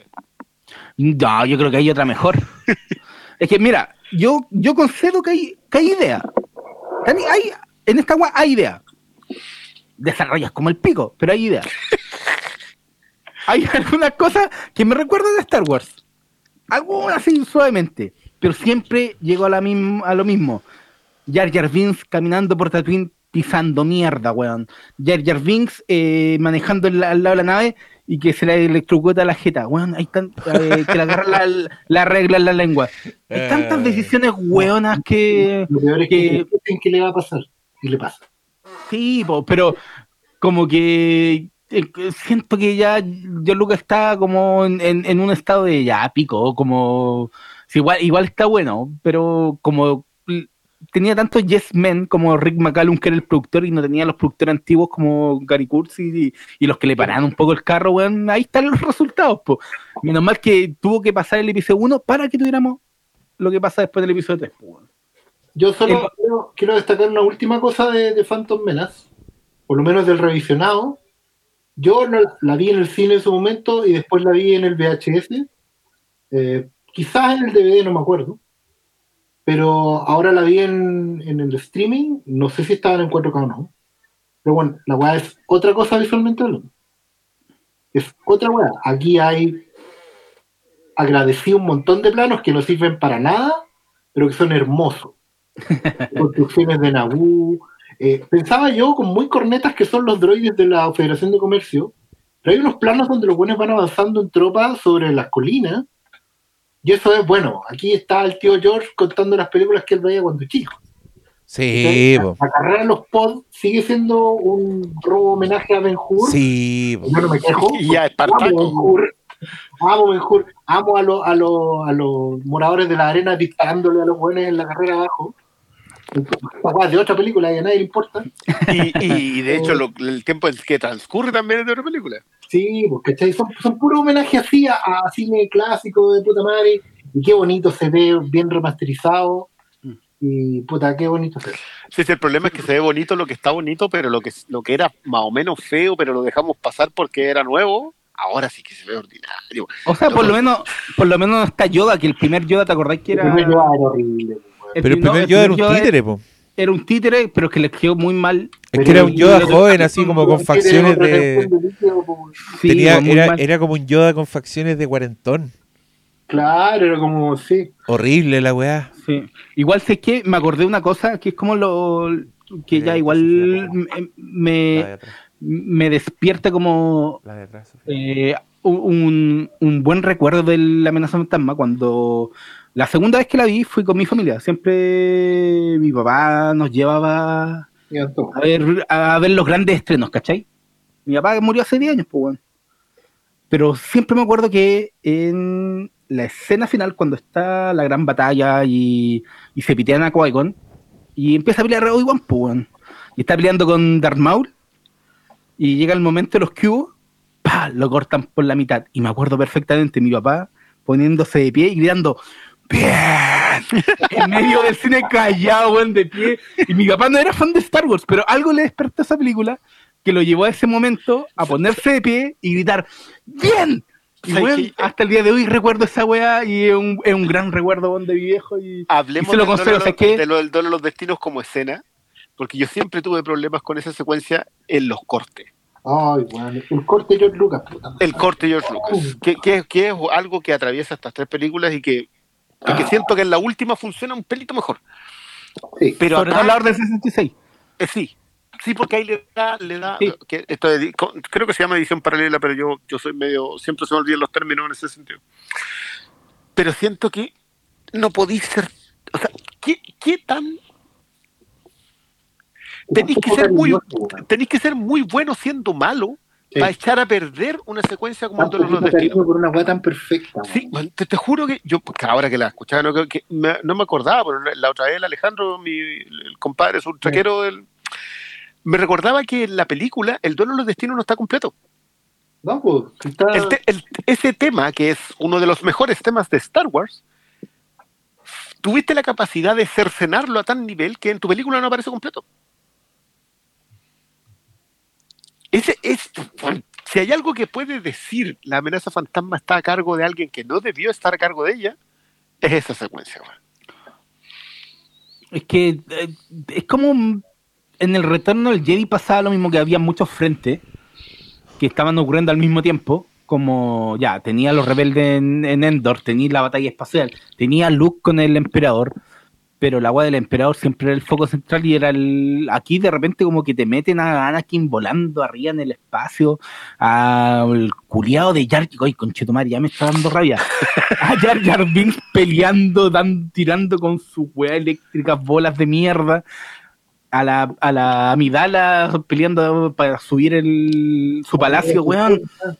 Y al- en el medio tienen la joya que el, en la que, que ni siquiera es como de las mejores coreografías que podéis pensar, pero la weá calza tan bien y está en Star Wars ese momento y te meten toda la otra weá, po. Ojo, esta no es la mejor coreografía porque no la vimos entera. Sí, po. Esa es la Sí, po. verdad. Si tú veis la cara, lo que decía el tipo recién, Ian McGregor se permite ser un ser humano, es verdad. Y Darth Maul está en su salsa, weón. Vivió para esto. No, no, no. Es su no, no. momento, weón. Y weón, Perdona, lo- tú tenés que ver, esa- lo que el Diego me recordó un momento en que me gustó a mí mucho la construcción completa, porque, claro, si tú separáis y editáis esa escena y la dejáis limpia, tú puedes ver cómo va cambiando eh, Ben Kenobi y el Trey Parker. No sé si decirle a Darth Maul porque yo veo ahí a, a- flaco. Ray Parker. Ray Parker. Lo veo, Ray, el de South Park. es el South Park. Lo veo entusiasmado, lo veo como la pelea que viene, voy a lucirme más todavía. Y tú sentís esa pasada, la, la, la, la podís ver la escalonada. Y te juro que lo, lo, veo, lo veo ahora y lo veía de nuevo y me lo cortaba y me, me daba más rabia. Pero Oye, yo, encima- es que perdón, perdón, yo no voy, a, no voy a permitir que hablen mal de, No estamos esta- hablando de mal esta- de... de estas batallas a tres, a tres a tres puntos de vista que son para mí son marcas de fábrica de Star Wars. Y Sí, estoy de acuerdo con usted No, pero no, no, yo no... Yo, creo que- encanta, yo creo que la del- no le resulta en el yo uno. creo que la del regreso del Jedi es para dar clases. O sea el ritmo de esa weá las pausas entre el discurso de Palpatine con Luke Skywalker con, la- con una weá espectacular de naves con la otra batalla que está ocurriendo en verdad es para dar clases. Creo que el one quiso hacer lo mismo acá y no le funciona, pero creo que no le funciona porque la película es una mierda, no porque la secuencia en particular esté mal construida. Esa es mi humilde opinión. Es que la Eh, jerarquía, las jerarquías son las que fallan. Es que es una película que no tiene jerarquía. Es, es, Entonces, es el punto, el, sí. el ejercicio de montaje, puta, funciona porque yo sigo sintiendo que, o sea, creo que ustedes perciben esa coreografía también justamente porque se, se dio las pausas necesarias para que volviera ya ella, ¿cachai? Porque muchas veces, la, la wea- loco, este weón en esas, en esas secuencias usa explosiones como puntuación. eh, usa silencios como puntuación. Las weas de verdad son hermosas y creo que acá me pasa lo que me pasa con toda la trilogía. O sea, lo- les voy a decir esta analogía. Creo que este es un señor que estaba dirigiendo sentado. Dirigió sentado las dos primeras películas y en la tercera se paró. Yo en la tercera película veo aparecer cine, veo, veo escalas de planos, veo, bueno, durante el duelo entre Obi-Wan y Grievous hay unos planos a los ojos en que se dicen las líneas y, en- y está en primer plano a los ojos. Y yo digo, Sí. bueno, esto está, esto está vivo. Esta, esta película así como que late y, y la estoy gozando como loco. Todas esas weas no están en, en esta película. Creo que se empiezan a, a visorar en la segunda película, pero que también es más, tiene harto de la amenaza fantasma esa wea. Eh, pero creo que nunca deja de tener esta como alegría por la aventura. Y creo que, aunque no funciona, creo que ese es el espíritu de la amenaza fantasma también. O sea, creo que cuando el pendejo está diciendo Yippee, oh, conche tu madre, la wea mala. Pero cuando está en la nave diciendo Yippee o, o detonando weas por accidente, eh, creo que igual está con el corazón bien puesto, porque te está queriendo decir, oye, weón, no- la wea no le funcionó porque claramente fueron a, a pensando la weá a medida que le iban haciendo. Y esa weá se nota tanto. Weón, si, si muchas weas que importan en la amenaza fantasma después no importan más. Esa Mm, Es que es película como- pudo ser el pergamino al comienzo de la otra película, weón. Sí, po. Sí, po. Sí, lo, que decía, pero es que es como el, esta weá fue como hecha con el primer borrador. Y, y- y el problema es que el primer borrador po. tenía tan, tan, Es que- tan, tanto, tanta chaya que. Y esa, y esa weá se nota, se nota en las escenas de. De. weón, de explicación de las weás. Y es como, me estáis weando, eso fue lo que se te ocurrió. Como, oye, me voy a, me voy a devolver a buscar esto. Oh, un niño, hola niño, ¿cómo te llamas? Soy Anakin. Skywalker. ¿Qué? Cada vez que salía el viejo barbón de Naboo, ese weón que decía, nos cortaron las comunicaciones, lo hice como tres veces, weón. Ahí tú sabes que algo estaba mal. ¿Y qué importa, weón? Oh, ya, la weá. ¿Y por qué chucha un, un niño esclavo hace un androide de protocolo, weón? George Lucas. ¿En qué estás pensando, weón? Hay un, hay un, hay un cómic, creo, que mostraba como el algo que había pasado en el Imperio Contraataca que nosotros no habíamos visto. Y era que Darth Vader encontraba la cabeza de Tripio y como que se le acercaba así, era como una imagen. ¿Saben de lo que estoy hablando, no? Como un Darth Vader no, así viendo la cabeza de no, es como un meme, es como un meme que es un fan. No, no, un meme, No, weón, eso siendo un cómic. Eso salió en un cómic, Sí, de los de, de Dark Horse. Sí, siete un cómic, pero yo vi esa weá y dije, nope, sigue siendo una mala idea, esta weá no pasó, loco, si todo Star Wars te hace creer que los tripios se hacen en serie, que los androides de protocolo hay en todas partes. ¿Por qué un pendejo? O sea, me vaya a decir que los buenos tenían un, un uno pirata en la nave, se lo llevaron así, ah, ya, fin. No quiero entrar en O esa sea, en esas co- como, disquisiciones. se lo hubiera dado si la mamá de Anakin no hubiera sido como la dueña de un restaurante y como atendía a muchas razas de- que hablaban mucho idioma, pero güey, igual no tiene sentido así como está de Claro. que el hijo de un El esclavo. weón, el weón ¿pa' le hace el androide de protocolo a la mamá que es esclava. Puta, es como si un niñito le regalara a su mamá un, un cortador de habanos de oro.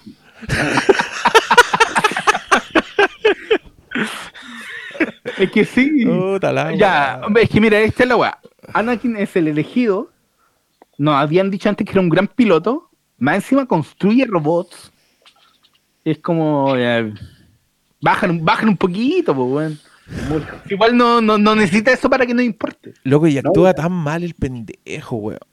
Cosa que, no- cosa que no se pasa con el resto de la saga. Porque Hayden Christensen. Nominado al Oscar, pues, weón.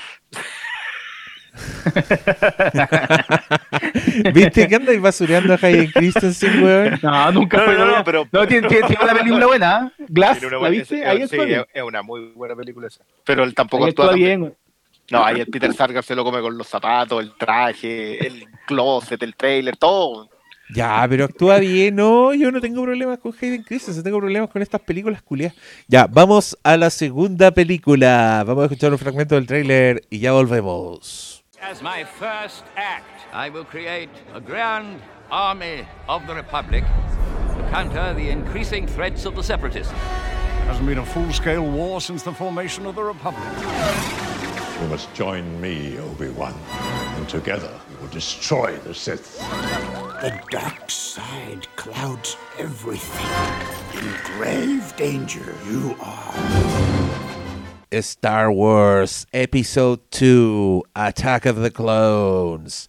Ya, dale, Briones, tú querías hablar de El ataque de los clones, de la segunda película. Es que, ¿sabéis qué? Yo tengo que confesarlo. ¿no? Yo, yo tenía muy mal, no es que tuviera muy mal recuerdo, yo de verdad que esta, esta la odié con ganas. La encontraba mamona, la encontraba que, se comía la mitad de la narración en una historia que me daba lo mismo, todo, todo, todo mal. Que el otro ahí salía a pasear para arriba haciendo como de Sherlock Holmes, en que, ah, sí, y, esto me lleva a esto otro, y, y- y no había, y conversando con el, con el R4, y no, no, no, pésimo recuerdo. Pero ahora que la vi, encontré que, que hay cuestiones que están muy bien contaditas, así como que, oye, tenemos un complot en la República más o menos serio. Eh, no nos hemos dado cuenta de que, de que acá está pasando algo más o menos grave. La senadora Amidala encontré que era un personaje que, que- que activamente funcionaba muy bien cuando, cuando estaba comprometido con el resto del grupo, cuando estaba con el otro. Y le perdono todo a la secuencia romántica porque encuentro que hasta el tema en arpa le sale bien a John Williams. O sea, de hecho, esperaba ver la escena montando el caracol chancho ese gigante solo porque sonaba tan bien la música de Williams. Que como que le perdoné casi todo a esta segunda parte. Y, y lo que les decía antes, creo que hay ciertas lecturas sobre. Esta, esta- estas tres películas son una defensa de la democracia y un cuestionamiento de que no podéis dejar que se te arranque el poder. Así, pero con todo. O sea, si algo quiso decir George Lucas, o por lo menos fue algo que yo leí completamente, fue que no podéis dejar que se te arranque el poder en, en- en función de otras cosas, en función de perseverar en la misma institución. Yo encuentro, yo encuentro que la política de las precuelas está, está todo bien. Está El- todo bien, y, es que y- como y- que no... y- y pensemos que fueron en, en la época de estas weas, son el estreno en, en lo peor de Bush. Entonces Claro. también hay harto ahí que... Es que, es que si, lo, si lo miráis en perspectiva, claro que siempre fue una lucha contra un imperio. Pero la gran diferencia es que en ese tiempo la rebelión, estamos hablando de los, de los 70, la rebelión contra el imperio no tenía tanto sentido como, como hoy día en perspectiva. Pero en esta otra, el tipo hizo la declaración de principios en el momento. Tú no puedes dejar que un tipo que no, o sea, que, que en función de que amamos la institución, la República de Estados Unidos, no podemos dejar que por ese amor a eso dejemos que se vaya la democracia entregándole poder a un tipo nefasto. Y es una declaración muy sólida, hoy día con mucho más sentido, por cierto. Pero yo le miraba y decía, oye, pero esto está muy bien. Y por eso, y por eso sentía que hay un paralelo entre Padmé y la, y la misma democracia en la República. Lo que se cae en la República tiene que ver con dónde ponen las confianzas. Por eso también es muy bueno el diálogo de, ¿y si, y si, y si la pifiamos acá? Sí, pues. Y si pusimos las confianzas donde no tenían que estar. Yo encuentro que ho- hoy día el cuestionamiento a la fuerza policíaca, que es al fin y al cabo son los Jedi por haberse vuelto arrogantes, porque, porque la República se volvió como tal, también es buena. Si te fijáis, todos los diálogos de, de, Hayden, de, de Anakin acá tienen que ver con la poca confianza en que la República funcione, que es mejor colocar a una sola persona que gobierne todo. Y por, de nuevo, las secuencias románticas son malas, pero esos diálogos te dicen, ¿y cómo esta mina se enganchó de este weón? Si, si opinan cosas completamente distintas a ese nivel. y completamente distintas en un nivel que te influyen en la vida en general. Sí. Al, al punto que te quita las ganas de vivir. Pegando. Eso fue una patada en las canillas. Oh, es que son las weas tontas de Eh, la a, a mí tercera. me duele esa frase, por eso siempre la traigo con Sí, ya, pero quedémonos en la 2. Vamos a la. Dale. Mira, yo también tengo, tengo ese mal recuerdo. Yo, de hecho, recuerdo que en esa época decía que en la 2 había dinamitado todo. Que acá en los clones se había ido todo al. ¿no? Porque sentía que era como, probablemente cuando la fui a ver, era la oportunidad de que esto se encarrilara, digamos, que volviera, no sé, a hacer exactamente bien qué, pero uno también, claro, la- las veía con otra, con otra expectativa, una cuestión mucho más pasional. Y claro, aquí yo ya abiertamente recuerdo que salí decepcionado, no, no traté de convencerme de nada. Pero también me pasó ahora con el revisionado que hay dos cosas que me gustaron mucho. Me gustó mucho el Obi-Wan. Siento que este Obi-Wan detective, medio marginal, medio eh, con contacto fuera de, me conecta mucho más con Alex Guinness. Este, este Jedi tránfuga que se puede meter a un bar a tomarse un trago y cortarle la mano a alguien en la pasada. ¿cachai? Lo convierte mucho más en un forajido que está mu- más al límite de, de todo. Y eso lo hace más atractivo como personaje. Lamento que se haya ido diluido en una investigación que lo lleva a caer prisionero cual damisela Flash Gordon otra vez.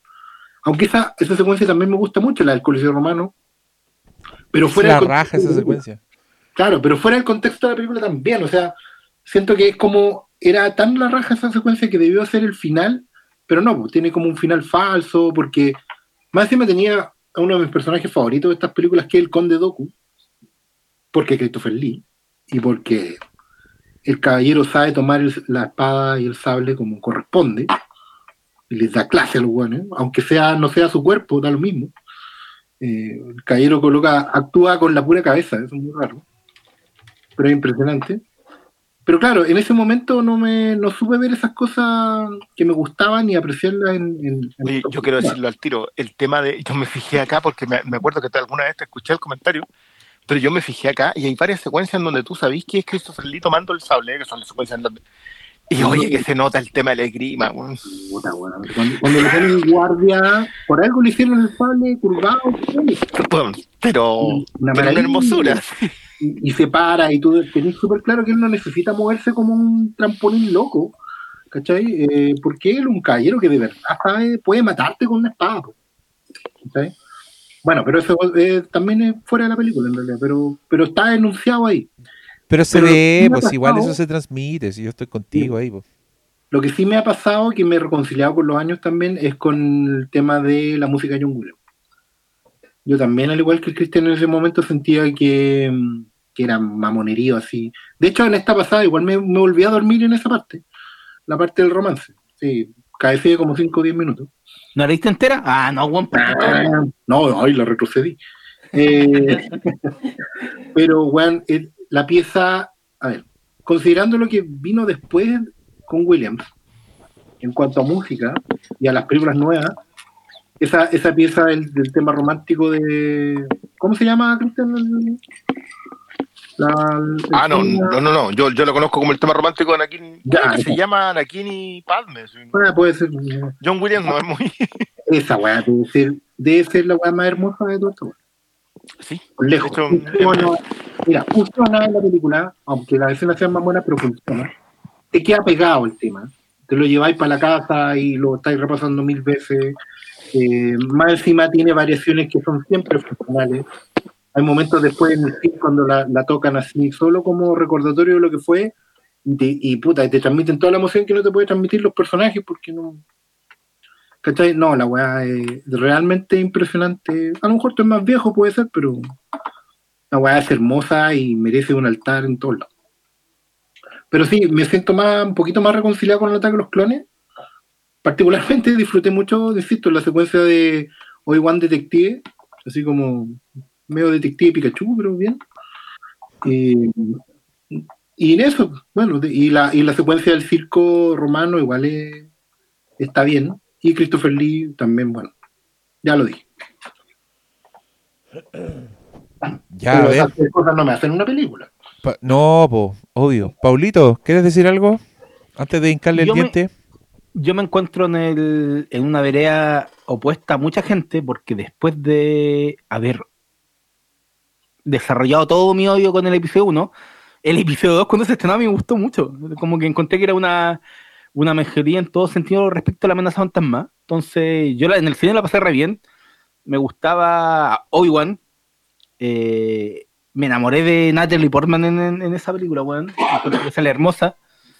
Eh, Doku, weón, me gustaban eh, de principio a fin. Entonces, eh, cuando la gente ahora en, en retrospectiva como que nombra que la peor película de Star Wars es el episodio 2, es como y- y yo- anda la, ve las películas y anda la arte la raja, ¿cachai? Porque En ese orden. eh, en ese orden, porque respecto a lo que es el episodio 1, que tiene mucha, muchos problemas narrativos también, como que está, ni siquiera la historia está bien contada, me encuentro que el episodio 2, pese a que lamentablemente se llama el ataque de los clones y tiene un re poco ataque de los clones, eh, es una mejora sustancial respecto a la amenaza fantasma. Yo mm, generalmente no, hasta el día de hoy nunca, nunca he tenido mayor problema con esta película, considerando todos mis problemas que tiene el- el 1, como que de repente ahora se habla mucho de la pera, la pera, la pera, la pera. Bueno, es que la pera no la aguanto y es como ya, weón, un segundo.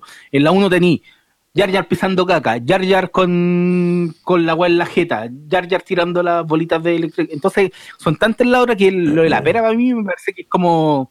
¿Qué es la un- pera, weón? ¿De qué estás hablando? En la secuencia cuando están en Naboo y están comiendo, hay una secuencia de una pera digital. Como que Anakin se la manda con el poder de la fuerza a Padme y ella la agarra eso, con el y eso a tenedor. la gente le molesta. Weón, hay mucha gente que habla mal de como poco menos que la, la pera es el sinónimo de lo peor de Star Wars. Como, ¿sabes qué? Ya, pero esa weá, son- uno de los es la- pocos diálogos buenos de esa secuencia es Sí, po, Pero y- esa y es la como gente yo- que, que- que está viendo las películas para el tweet, pues, weón. ¿Qué importa? No, Es no- que el, eh, weón, son los de- autodeclarados fans de Star Wars. Y digo, weón, sal de aquí, indecente culiado. No, mira, a mí, yo te voy a decir que de entrada el ataque de los clones para mí es una película superior, puta, no, no tiene mucho mu- mucha competencia con la amenaza fantasma, pero sí es superior porque esta weá que te digo yo de, de no ver personajes, de no ver humanidad, como que acá no la tengo, ¿cachai? Acá sí veo Obi-Wan es un personaje, el weón ya es más pesadito, más bueno para quedarse solo, ¿cachai? Eh, tiene, puta, la- el que Anakin sea un adulto ya igual le da un plus, ¿cachai? O sea, me lo tomo más en serio, me importan más las weas que dice, aunque estoy con ustedes, creo que el loco actúa mal. Y no sé si fue un buen casting, como... Puta, era Anakin, ¿cachai? ¿Por qué no? Bueno, en fin. Eh, pero tengo, y, y desde el punto de vista del espectáculo y de la aventura, creo que el ataque de los clones es mucho más satisfactoria que la amenaza fantasma. Desde que mandan un... Puta, eso, el, el atentado a Padme que me encanta porque Obi-Wan lo primero que hace es tirarse por la ventana así como a morir, a colgarse del... No, es to- del- toda toda esa la- secuencia el, de el filete. segundo intento de asesinato. Sí. Claro, cuando, la- cuando la van a matar con el dron y los gusanos. Inclusive, sé que en la cazadora de recompensas, no recuerdo el nombre, que alguna vez lo debe haber sabido, eh, como esa idea que era como una cambia formas. Bueno, encuentro rechora, weón. Sí, y mira, O sea, per- y, perdón. y- y lo que me gusta es que son weas súper estúpidas. O sea, creo que vi un video troleando esta wea, pero claro, es, es cierto. Contratan a un caza recompensas, que contrata a otro caza recompensas, que es un cambiador de formas, pero da lo mismo, porque la va a matar tirándole una serpiente. Y después tienen que. El caza recompensas va a matar a la caza recompensa. No, es una wea que no, no resiste mucho análisis pero que, puta, sigue siendo muy bacán la aventura de la weá y lo, y lo visual, ¿cachai? Y, y ver esos personajes interactuando, que era la primera vez en que ya como que hay un- una onda de hueveo entre los dos, como, perdón maestro, como que el otro lo huevea, ¿cachai? Todo eso que yo encuentro muy bienvenido. Y no sé, creo que es una película que se da unas vueltas muy largas. Yo, Paulo, a diferencia tuya, no, no, no quiero más clones, weón. Tengo suficiente con los clones. Esta weá me da una paja impresionante toda la investigación de los clones para justificarte que existe un ejército gigantesco. No, porque que- yo dije, el ataque, el ataque de los clones dura nada.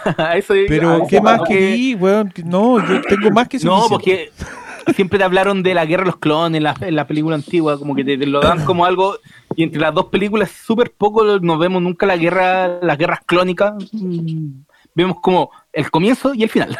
Chao. Sí, yo estoy. yo Eh, estoy igual, igual a, a mí, por ejemplo, lo de la investigación, encuentro que está mal contado, pero es súper bueno el plot de fondo, porque hay que estar que la trampa es súper es súper larga, po. Claro, ya por unos 10 años. Lo Sí, que po. por lo bajo llevaba 15 años, 20 años subiendo en el poder para meterse en Lord Sith, ¿cachai? No, no era. Es un plan de verdad. Y se entiende por qué los otros lo- en su arrogancia lo ven pasar nomás y no se dan cuenta. Eh, y con respecto al, al cazarrecompensas que contrata un cazarrecompensa y después lo mata, no sea. Como que Da Lee Harvey Lee Oswald puede tener algo que decir al respecto. Yo igual creo que, que puede haber este, este tipo de, de, de tramas, pueden darse en alguna pasada. Pero sí es tonta si la miráis así como... Aparte que y creáis un muy buen personaje para echártelos de esa manera, cosa que creo que en Star Wars se da bastante bien. Perdón, yo comparaste, comparaste, comparaste esta secuencia con el asesinato de Kennedy, Briones. Oye, es un intento de asesinato de un político en donde el personaje que ejecuta el, el intento de asesinato termina muerto sin decir nada. Ay, es que me, me encanta porque justo ahora está, están dando. La volví a poner de fondo y voy en esa parte. Y ahí veo, y ahí veo a Obi-Wan doblando por la colina. Oye, la secuencia en Coruscant, que yo quiero decir eso, que, algo a lo que yo siempre le tiro muchas flores es a la creación de mundo de George Lucas. Y creo que en esta, en la primera, sí es muy bonito todo, pero como que son destellos. Pero acá, loco, abriste con un Valerian en crack. Con, o sea, Blade Runner no es nada. Blade Runner pasa abajo en un barrio, mientras acá te estáis tirando, pero todo, todo, todo en el aire. Y lo que tú decías, la saltada de Obi-Wan Sí. el otro po. yendo a buscar el vehículo, yendo a buscarlo, toda la secuencia de los vehículos arriba en el aire, persiguiendo a la, a la casa recompensas, toda es buena. En Es una película, muy buena persecución. Si te fijáis, en esta película, George Lucas citó a todos los otros referentes de su producción. Se Y- trajo a Runner, se trajo a, a A, Spielberg, a- a Valerian. a Valerian, a Spielberg en, lo, en, en camino. Esa weá es el planeta de inteligencia artificial. Sí. Sí, Y, no, pero ¿sabes qué? cercano y todo. Y al final volvió a citar a Flash Gordon y toda la weá en el, en el, en el circo romano. Pero ¿sabes qué? Una de las cosas que también a mí me gusta de todas esas secuencias es que generalmente como que se critica mucho cuando Star Wars se vuelve muy Star Wars, como, como ¿Eh? que como que se le se pasa las revoluciones, pero en esa secuencia cuando terminan en el bar, te traen a colación eh, la primera película y, y todo lo que pasa cuando corta la mano Obi-Wan. Y aquí también corta una mano, pero no es un guiño tan en la cara, ¿cachai? Como que pasan cosas que te recuerdan, te rememoran, pero sin ser una copia, weón. Y eso lo agradezco yo, por ejemplo, de esa misma secuencia, ¿cachai? Sí, Claro. ¿sabéis que se, se puede hablar harto rato de, de, de- de eso, como de la construcción de universo? Y yo creo que George Lucas sale bastante bien parado, como que no hay... eh, puta, yo me acuerdo que en su momento en La venganza de los Sith me molestó que Yoda conociera a Chewbacca, ponte tú, y... Pero ahora lo vi, me dio lo mismo. ¿Será que ahora es mucho más chabacano toda la weá? Y que paran la película completa para mostrarte otro personaje y ponerte la música de la otra weá que... Loco, Chewbacca con Yoda me pareció hasta inteligente.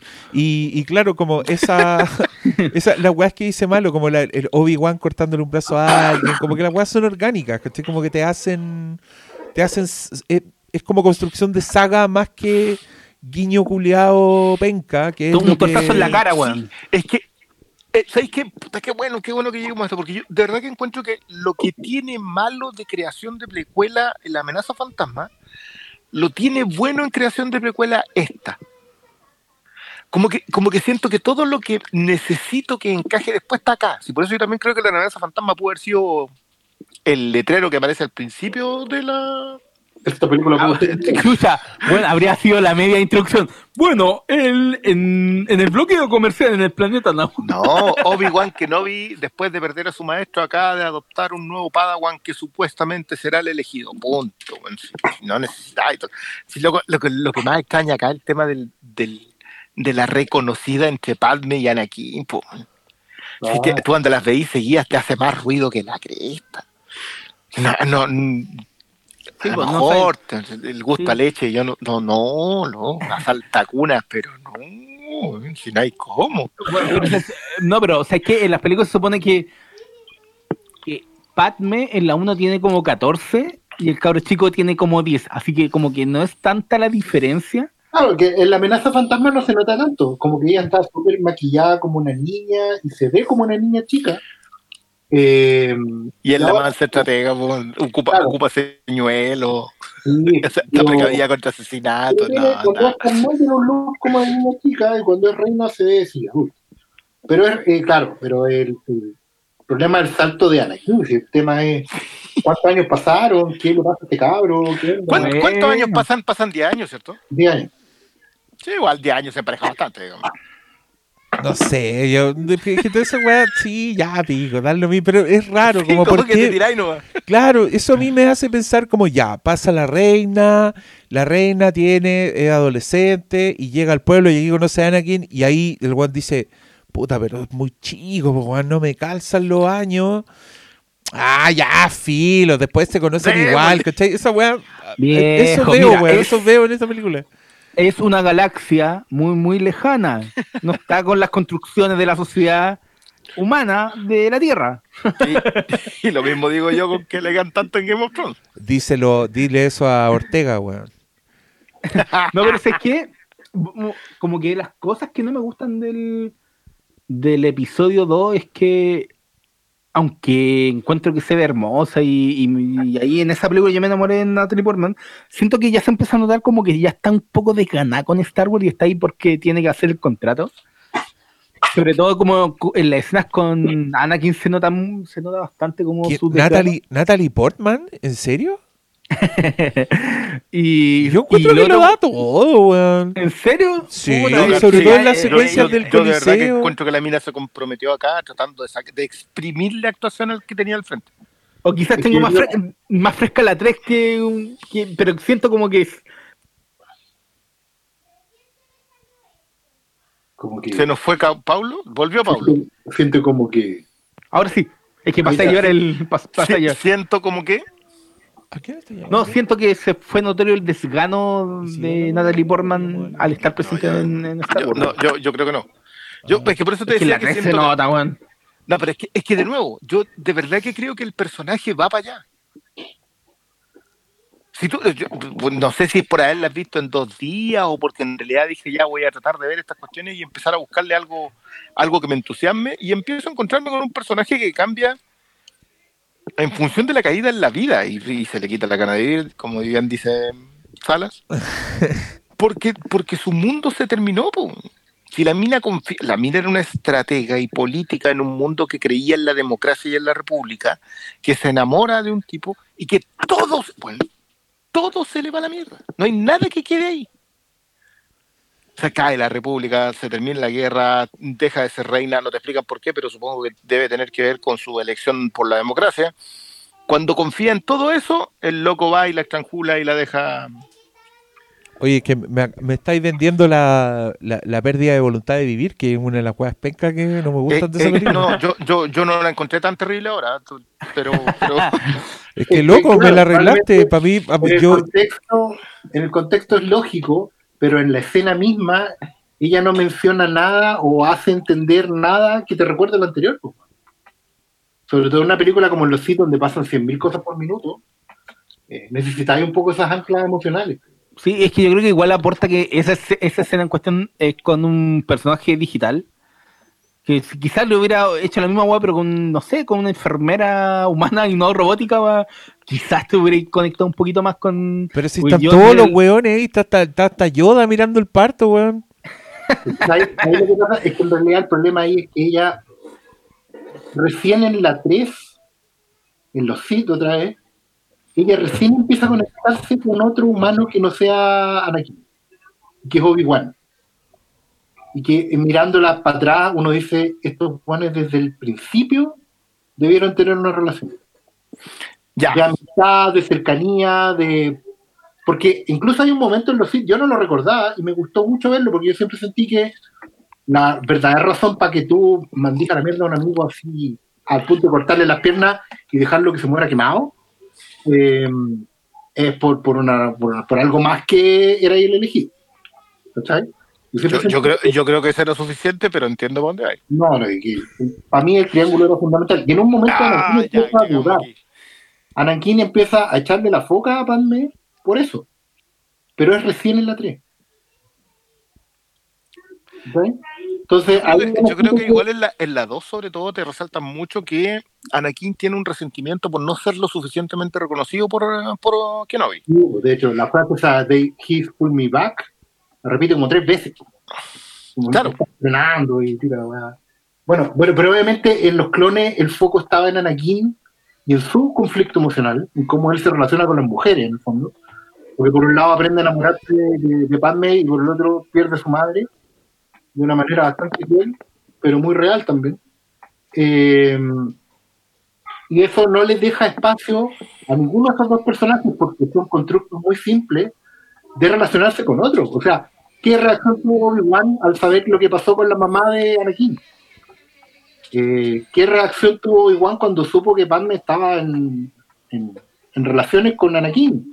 Eh, ¿Cómo ellos que se conocen de antes, que han tenido el mismo tipo de, de- de relación de, de conocimiento, de minutos juntos, digamos, eh, cómo van coordinando esas cosas?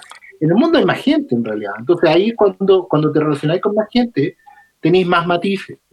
Y eso obviamente las películas no lo hacen porque no está en el ADN de Lucas nomás dirigir actores, ¿cachai?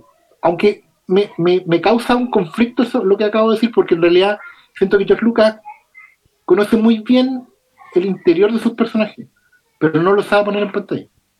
Creo que sus personajes son súper ricos en matices, tienen N background, no son, no son grises, ¿cachai? Tienen cada uno un montón de, de, de- de colores, weón, de, de potenciales, pero no los coloca en pantalla.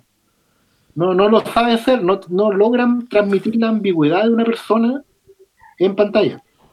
De ahí es donde siento que pierde la, las posibilidades de, de dar más, ¿cachai? Ah, perdona, Anakin. Anakin por un lado y todos los personajes en general. Siento que todos tienen, que George Lucas los conoce muy bien. Él como escritor los conoce muy bien, Eh, un buen punto. pero no los coloca en pantalla. El conflicto de Anakin, si tú lo miráis en, en- en- en el papel y en lo que sale, es súper potente. Él tiene de verdad razones para temerle a la muerte. Él tiene pesadillas premonitorias. eh, pero ese es el desarrollo de ese de esa tortura interna no está puesta en la pantalla. Tú tenés que armártela con las cosas que pasan. Ese es el problema.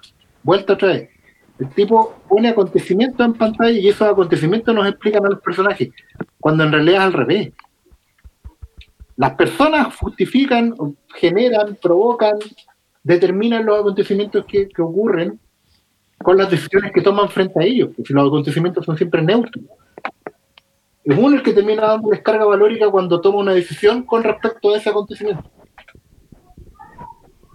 Pero Lucas lo ve al revés. O lo siente al revés, no sé, también, pero es una cuestión de cómo él arma la historia de las películas. Pero siento que él construye personajes súper ricos, súper profundos, pero no los coloca en pantalla. Yo creo que hay mucho, hay mucho de eso, ¿ah? hay mucho de, de lo que tiene él en del paso de la, de la idea al guion, a la, a la dirección, a la película finalmente. Es un paso que, que ojalá fuese menos largo, pero es largo. Entonces, claro, eh, en ese proceso de construcción yo creo que hay quienes dan. Yo creo que Ewan McGregor, que Christopher Lee, que, el, que, que yo concuerdo con que el, el- el emperador, toda la toda la trama del emperador y toda la actuación del, no, no recuerdo cómo se llama el actor, ¿no? Son Ian- le- el Ian McDiarmid. Exactamente. Le pone todo para que su personaje termine siendo ese emperador. Con ese- Está todo ahí. Y, y- y- y eso lo encuentro brillante, pero siento que viene de otros lados y no necesariamente del, de la capacidad, del talento que pueda tener George Lucas para ese aspecto en específico. No voy a cuestionar el resto, no voy a cuestionar la idea, no voy a cuestionar la creación del mundo, pero sí el, el- el músculo narrativo, el oficio, falta, falla, y, y ahí es donde se nota, se nota en esa, se nota en la secuencia de la pera. La secuencia de la pera es una buena secuencia. pero está hecha por ahí, po. Claro. Yo, copiada de otro lado, mezcla, copia y pastea, pero no, sí, no tiene músculo. Sí, encuentro, ¿sabéis qué me pasa? Creo que hay poco de que decir de Ataque a los Clones, como yo creo que es una película que funciona mucho comparada con la anterior. Creo que tiene buenos set pieces, que igual eso es como marca de fábrica de Star Wars. Y creo que eh, uno, uno no, no, no lo hace muy consciente, pero sí, bueno, Star Wars es la película que podéis describir como, oh, la secuencia del campo de asteroide, oh, la secuencia de Hoth, eh, los Ewoks, ¿cachai? Como que tienen como unos, unos segmentos claros. Y creo que Ataque de los Clones aspira a esa weá. Y igual podéis hablar de, por ejemplo, la secuencia del, del campo de asteroide, que también es, es un ejercicio de diseño de sonido hermoso y muy dentro del universo de Star Wars. ¿Saben de qué estoy hablando, no? Cuando Obi-Wan persigue a Jango Fett y Sí, Jango po. le tira como unas bombas sonoras que hacen una que, que son las únicas partes donde no hay música en Star Wars es cuando viene como un lucimiento de, de edición de sonido. Dícese. Sí, dícese los, la, la carrera de Potts, por ejemplo, no hay, no hay música, es puro sonido. La secuencia de las No motos en el bosque, en el regreso del Jedi, tampoco hay sonido y es una weá preciosa. Creo que es mi favorita de todas las que estamos nombrando. Pero esta tiene esa weá, tiene esa fábrica también, que es como la secuencia Mario Bros.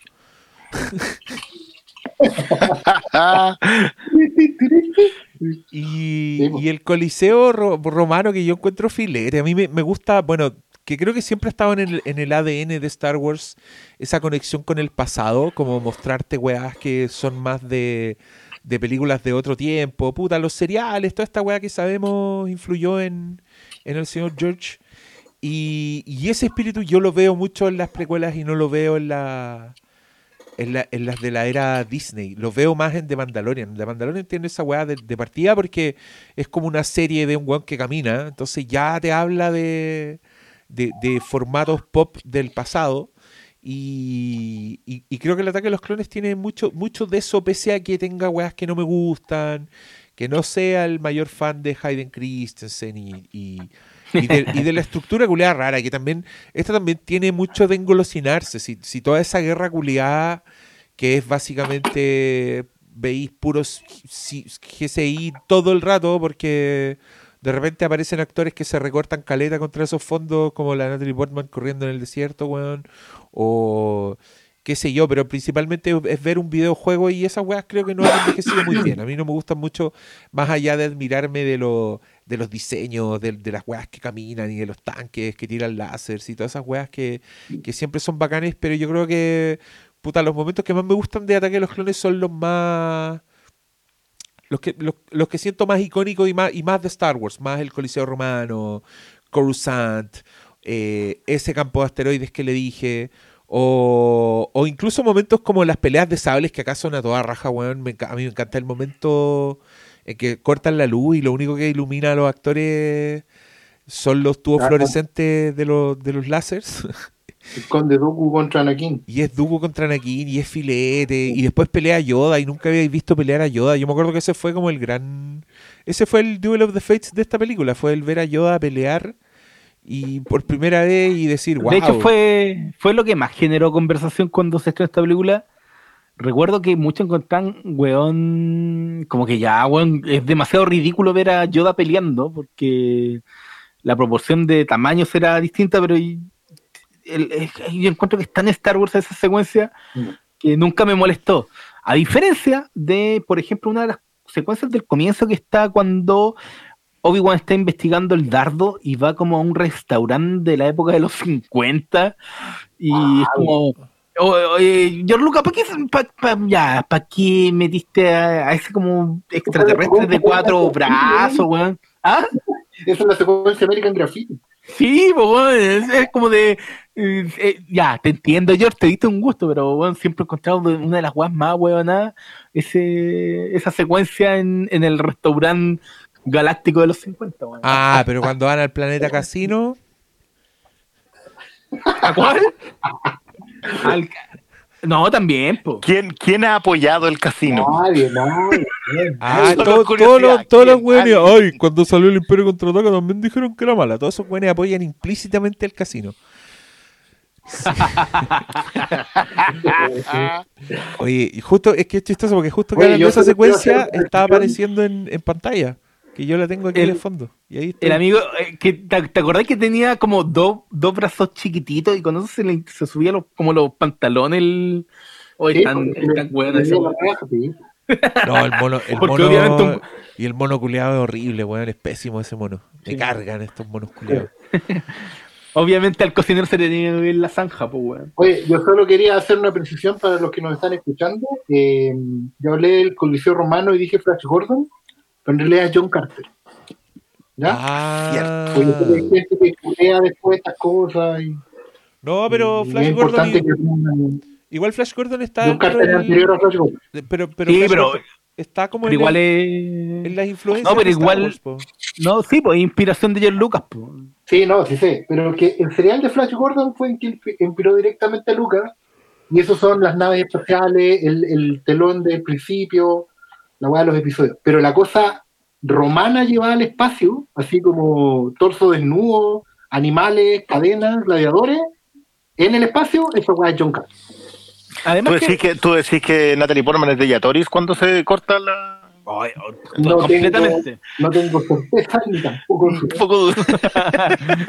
No tengo pruebas ni tampoco tengo. Oye, eh, después de la- el bikini de Lea, que es de Yatori total. Com- com- completamente. Ahí tengo pruebas y no tengo dudas. ahí no, no tengo pruebas ni dudas. Tengo todo. Ni dudas. No tengo dos. Oye, nos gusta John Carter, ¿cierto? ¿Somos John Carteristas en este podcast? fan.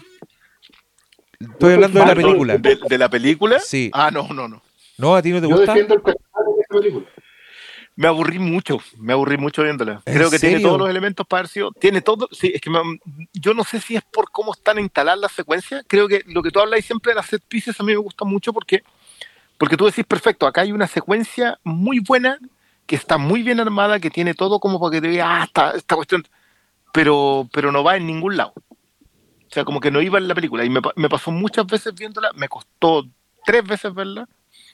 Y la tercera ella no la quería realmente. Siempre, lo puedo decir, porque eso es verdad, lo que dice Cristian es verdad.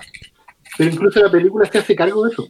Yo cuando digo que defiendo el cachamal es porque cuando efectivamente a John Carter le pegan un cachamal porque estaba yendo para un lado cuando tenía que ir para el otro. Y eso es lo- toda la película. Cuando que pegar un cachamal, oye, para el otro lado, pa, le pega un cachamal en la nuca. Eso es John Carter. Pablo, ¿a ti te gusta John Carter? Yo estoy viendo, mira, yo estoy viendo a la derecha, donde tengo las películas, y ahí está George Carter, John Carter. La yo, tenía ahí. yo la tengo ahí, ahí está porque me gusta. Eh, de Yatori, weón, no, no, no recuerdo en este momento la actriz, pero weón, Ay, ay, ay. un aplauso, weón. Yo, yo con esa película yo la gocé en el cine. Esa loca debió que- ser Wonder Woman. Esa loca, espérame, una cosa, esa loca sale en Wolverine. Salía en, salía en una, en una serie. ¿no? Él se llama Lynn Collins. Salía en una serie, no recuerdo cuál.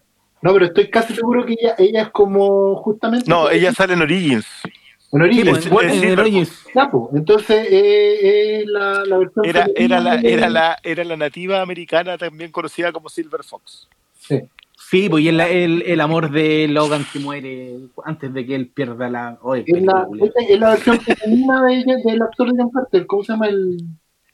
El fome El culeado. Taylor Kitsch. El, el- Pero. Fail, Failor Kitsch, que todas las películas de Oye, Ay, qué el fome ese weón, loco. puta que tiene mala, cuida Yo mala creo, que eso, gente. yo creo que eso es lo único que le juega en contra a John Carter, weón. Yo encuentro que a mí me gusta mucho esa película. Taylor Kitsch. pero, y si, pero si fuera otro weón sería mucho más bacán. Weón sale en Battleship. Oh, weón, concha de mi madre. Es Taylor Kitsch. Bueno, la temporada que sale de True Detective de Taylor Kitsch. ¿Cuál es? No, la segunda. Y el, es el manso personaje, yo lo lamento tanto. Creo que es el tremendo personaje y creo que tiene unos finales. Para el fan duro del noir, el final eh, de, de ese personaje, el personaje de Taylor Kitsch, es un goce. weón. Y puta que lamento que le haya ido mal. Bueno, loco, y después yeteó una con, con Michael Shannon, ¿no? Sí, guaco también en la media serie. No, sí, ese, ese, güey. Salía, GTO. salía en Eh, en Friday Night Lights. Loco, entre ese loco y, y el. ¿Cómo se llama? El, amigo querido de. ¿Son of de- Anarchy? de- sí, el- Charlie Hunman. Charlie Oh, y eso, No, eso, pero, los tiráis mira, a pelear una apuesta, güey. no sé Don Charlie tiene pierde Son of más Anarchy, plata. así que yo creo que sale ganando. Sí, pero Taylor Kitsch también tiene. Pero tampoco voy a buscar y ya me el todos esos buenos deberían, deberían, hacer un Hagamos Star Wars con esos dos. No, todos esos buenos deberían hacer uno, un Expendables con, con el weón de. con el Sam Worthington. Ahí está el otro, ese era el otro. No, pero ese loco tiene a su haber como dos mil millones. No, Sí, cuatro mil millones de dólares. tiene. Avatar, weón. Oye, todos saben, que, todos saben que esa weá no es gracias a él. No, no se hagan los weones. No, Obvio, obvio que no. po. Es Ah, fome ese weón. Imagínate Knights of the Old Republic. Sam Worthington, Taylor Kitsch y Charlie Hunnam. Oh, weón. Y, y Jay Courtney también, también debería ir ahí. Sí, Jay Courtney. La liga de los hombres Ordinarios.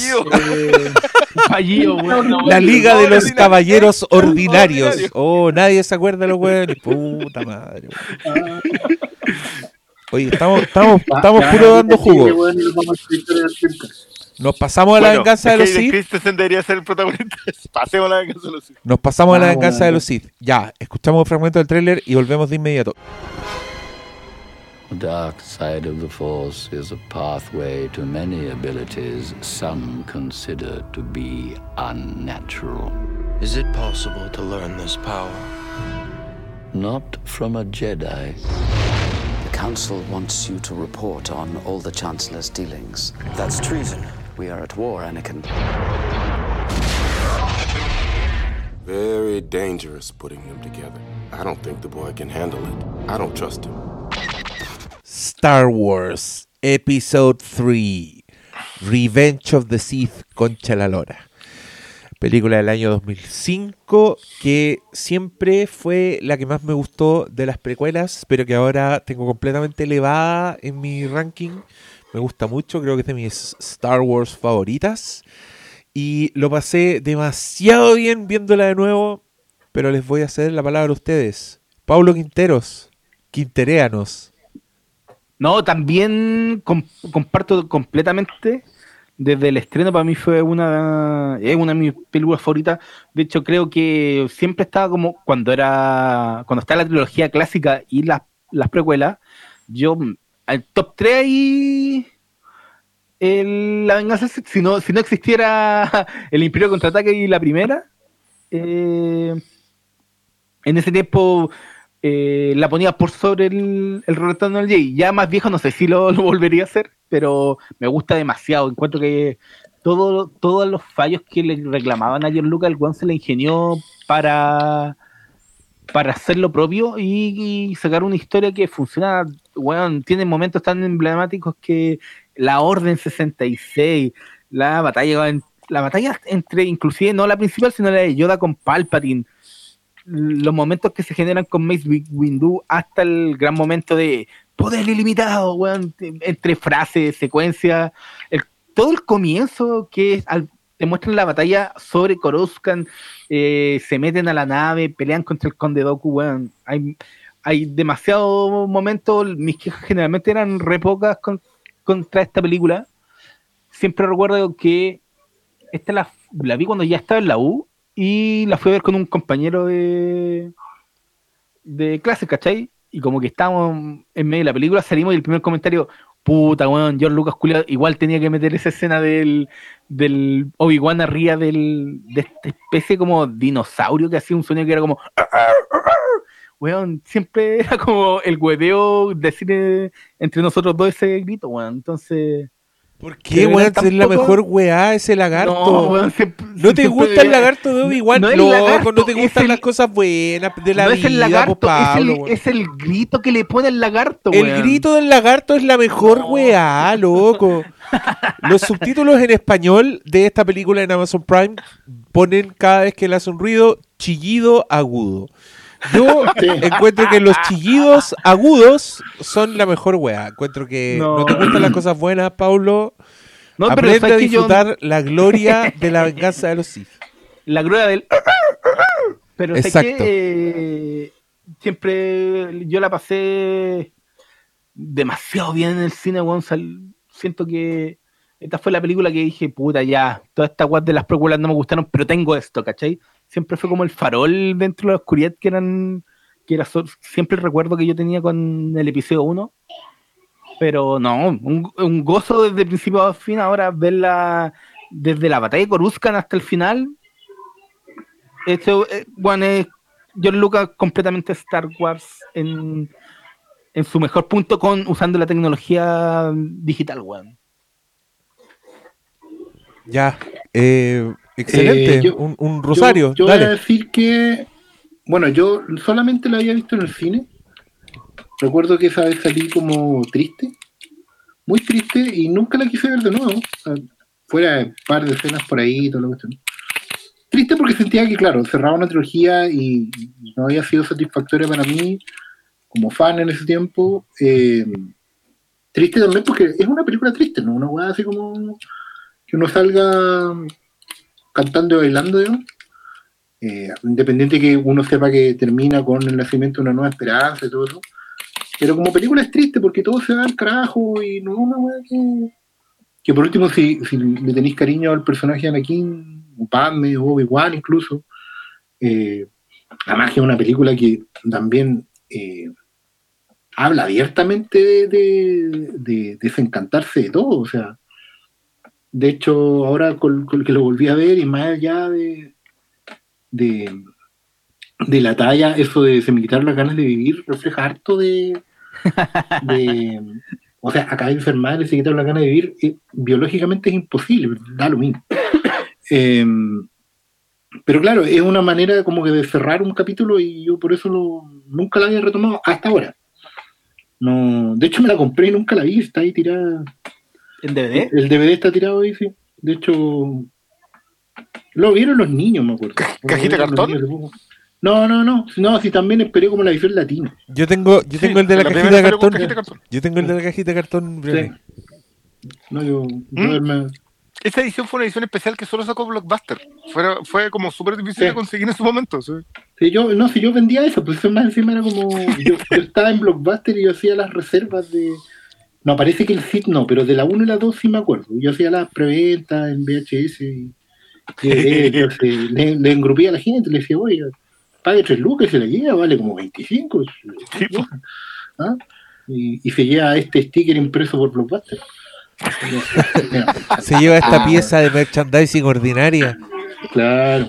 Igual, tú me estaba acordando que yo en, en mis colecciones de trading cards y memorabilia en general, tengo unos stickers de los clones, porque no alcancé a pescar de la amenaza fantasma, pero no son los stickers de doggies. Yo creo que debería sacarle fotos y subirlo. Porque son de Oh, weón. una Yo muy rara de- tenía Pero del Sith ya no tenía. Del ¿Del Sith ya Darth estaba Maul? como- ¿Sí? Darth Maul tenía, no, no recuerdo si era Pizza Hut o McDonald's en el episodio 1, El Pizza Hut. arriba, arriba de la moto. Weón. Weón, y esa weá yo la tuve hasta de haber sido año 2008. Se la, se la terminaron dando a mi hermano chico, weón, pero. O, o se, se me fue en un cambio de casa, no recuerdo, pero. Pero esa weá la, la mantuve. Yo estaba acordándome también que tengo, tengo los tres álbumes de la de Salo que salieron de la trilogía, pero el de los Sith le faltan como 100 láminas, así ya la weá ni un ánimo de nada. Eh, pero entonces, al mismo tiempo verla ahora fue... No, pues yo tengo que ser súper objetivo. Yo me paré más o menos a la hora de película y de ahí no me senté más. ¿Cachai? Eh, porque de verdad estaba muy conectado, muy interesado en lo que estaba pasando. Me importaba mucho lo que estaba pasando. Eh, porque uno es fan igual y porque esta película, por lo menos a partir de esa primera hora, empieza a tirarse frase tras frase que es súper relevante para lo que viene y para lo que ha venido y para lo que será, digamos. La- las secuencias de diálogo con Palpatine, que es verdad, son súper de villano rocambolesco de bigote largo. Eh, pero el bueno está contando, está tirándote un potencial de contar historias infinito. Cuando, cuando habla por primera vez de lo que son los Sith y cuenta la historia de Darth Plagueis y por qué el lado, Plagueis, el oscuro, sabio. el lado oscuro tiene el potencial que tiene. No es que los buenos se pasen para el lado oscuro porque quieren andar de negro, si lo bueno es. no es de gótica Pero igual, igual te weón. reconozcámoslo. Sí. Pero, por Oye, pero ejemplo, bueno, el traje de Anakin, que es después el traje de Luke, ¿por qué es el traje de Luke después? Eh, ¿Cómo se deformó el weón? Si murió Mace Windu o no. Eh, todo el, el Kawin del triángulo amoroso no manifiesto entre Obi-Wan y Anakin y Padme. No, la película, bueno, agarra un vuelo que yo, ahora que ya no tengo el, el- dolor de fan, eh, me engancha N. Y, de hecho me deja con ganas de ver la, la serie de los clones y, y de, y hasta de leerme los libros, incluso de que hay con todas esas historias viejas de a las que se remonta Palpatine y que vienen con la enri- enriquece el mundo, si eso es lo que pasa al final con esta película.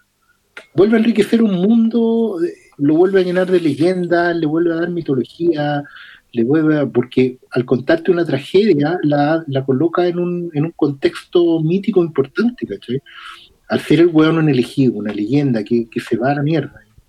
Eh, tenéis que conocer esa leyenda, entonces la cosa se vuelve mucho más interesante. Incluso la mención media chanturre al paso de Qui-Gon como el Jedi que está haciendo cosas que ningún Jedi ha hecho. Hasta eso me resulta estimulante. Y, y- y que los dejen con, lo- con las otras familias, las guaguas.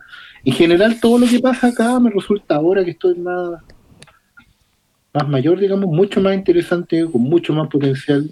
Entiendo N a Dave Filoni, este que está haciendo ahora la- las series de Star Wars, que le guste tanto y que quede tan prendido, porque creo que efectivamente, eh, sacándote el fanatismo encima, es una, una película que te vuelve a dar eh, historias que contar. Y creo que por eso también ahora me dejó entusiasmado de, de meterme más en, el, en lo que venga, ¿cachai? Me, me dejó co- conectado a, a volver a darle una oportunidad al universo, ¿cachai? A volver a meterme en estas historias. Y eso yo creo que se agradece. ¿eh? ¿y qué sabes qué, Oscar? De lo que estáis hablando, la serie animada, como Clone Wars Sí. Y Rebels, puta, rescatan mucho lo que lo- las cosas buenas del episodio, así que dale una oportunidad. Yo, No, yo Rebels yo la vi. eh, son buenas, weón. sobre todo la segunda parte final de Rebels me gustó N. Sobre todo cuando se mete Darth Maul. Y por lo que he leído las las- las Tierras Clones, también cuando se mete Darth Maul, la voy a agarrar bueno.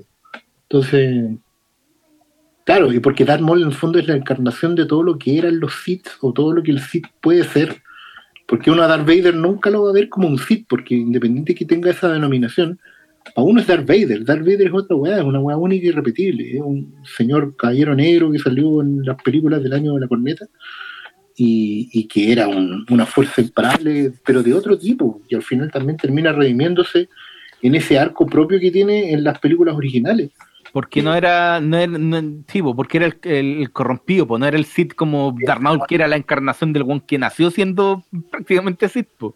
Por eso ahora, ponte tú, me gustó mucho como en los diálogos, porque sí, Lucas no, no es que se ponga más profundo en su forma de narrar, pero sus diálogos son mucho más inteligentes, son mucho más afilados. A mí me gusta mucho cómo linkea al Anakin, que está a punto de que está entrando en la oscuro, con el Darth Vader que está en regreso del Jedi buscando aferrucharle el piso al emperador desde siempre. ¿Cachai? Hay un diálogo en, en, en el Sith cuando le dice, cuando le dice a Padme que, que según a él, que gobiernen ellos la galaxia como esposa y esposo. O sea, se emborrachó de poder como en 10 minutos. Sí, porque, pero Pero- dice que quiere derrocarlo, po, weón. en el fondo nunca, nunca le está comprando full al emperador, ¿cachai? Siempre hay, hay en Vader una, una, una tradición latente, si queréis, o una forma de meterse al lado oscuro, pero para hacer lo que lo bueno, lo, lo que él considera el bien. Que es la semilla que está sembrada en el ataque de los clones. Claro, y que es una, una historia que estaba explotada en, en ese cómic que era muy, muy popular en su momento, que era el Imperio Oscuro II. Cuando Luke hace el camino de meterse al lado oscuro para destruirlo desde dentro. Una historia que hoy día ya no tiene ninguna validez porque fue borrada de la existencia. Pero que tenía harta profundidad y le, y hincaba harto el diente a esa idea de que la única forma de traer equilibrio a la fuerza y acabar con el lado oscuro era metiéndose. Sí, yo, yo igual creo que la el, el inherente fascismo que, que gobierna Anakin en la idea de ponerse por el bienestar de la gente con un solo poder que tome todas las decisiones, eh, lo, está bien sembrado en la segunda. yo acá descarto completamente la amenaza fantasma. Pero, pero en la segunda sí. En la segunda, como que todas estas ideas que va conversando con ella, en donde él no cree en la democracia, porque la democracia genera cúpulas corruptas y esa burguesía establecida en el Senado, etcétera, etcétera. eh, termina funcionando, termina, termina acá, acá me paga todo eso. Eh, yo, yo acá también concuerdo con, con los chiquillos. Yo creo que esto es una película que tú la ves y sentís que está buena. O sea, lo- los reclamos son siempre mínimos, son en la, la lagartija en donde el otro anda montado, que, que no importa nada. por, el contrario, yo también Sí, creo que tiene. Son, son cuestiones que tú decís, ya, pero sí, está bien, sí, es Star Wars, ya, démosle. Eh, lo otro está bueno, ¿cachai? Eh, el paseo a Cachiqui. ¿Cachai? Que también sentí que, ah, no había para qué meterme a chocar. En- en- también, también concuerdo que a la luz del, de la secuela. Eh, Elegancia, todo, elegancia, Eso- loco. eso, hay sutileza ahí, pues. Puta, buen gusto. pero, pero ahí está, pero ahí, pues, eh, a la luz de eso. Ahora, no sé si en ese momento era igual de bueno como que te podía haber chirriado, pero no era, no era, no te chirriaba de manera tan importante. Me chirriaba más en Rogue One los androides. Pero, pero sí sentís que, que independiente que el universo sea súper grande, el universo de Star Wars, eh, este otro igual es, lo que dice el Oscar. Te tiran una explosión que todas las esquirlas son una buena historia. Y, y esa cuestión a mí me hizo mucho sentido acá. Y ahora yo entiendo que el universo expandido de Star Wars sea tan atractivo para tanta gente. Porque cada cuestión que tú puedes sacar de aquí, yo por ejemplo, datos que, que- ya, la República tiene mil años y los Jedi vienen acompañando a la República desde ahí. Pero antes gobernaban dos Sith.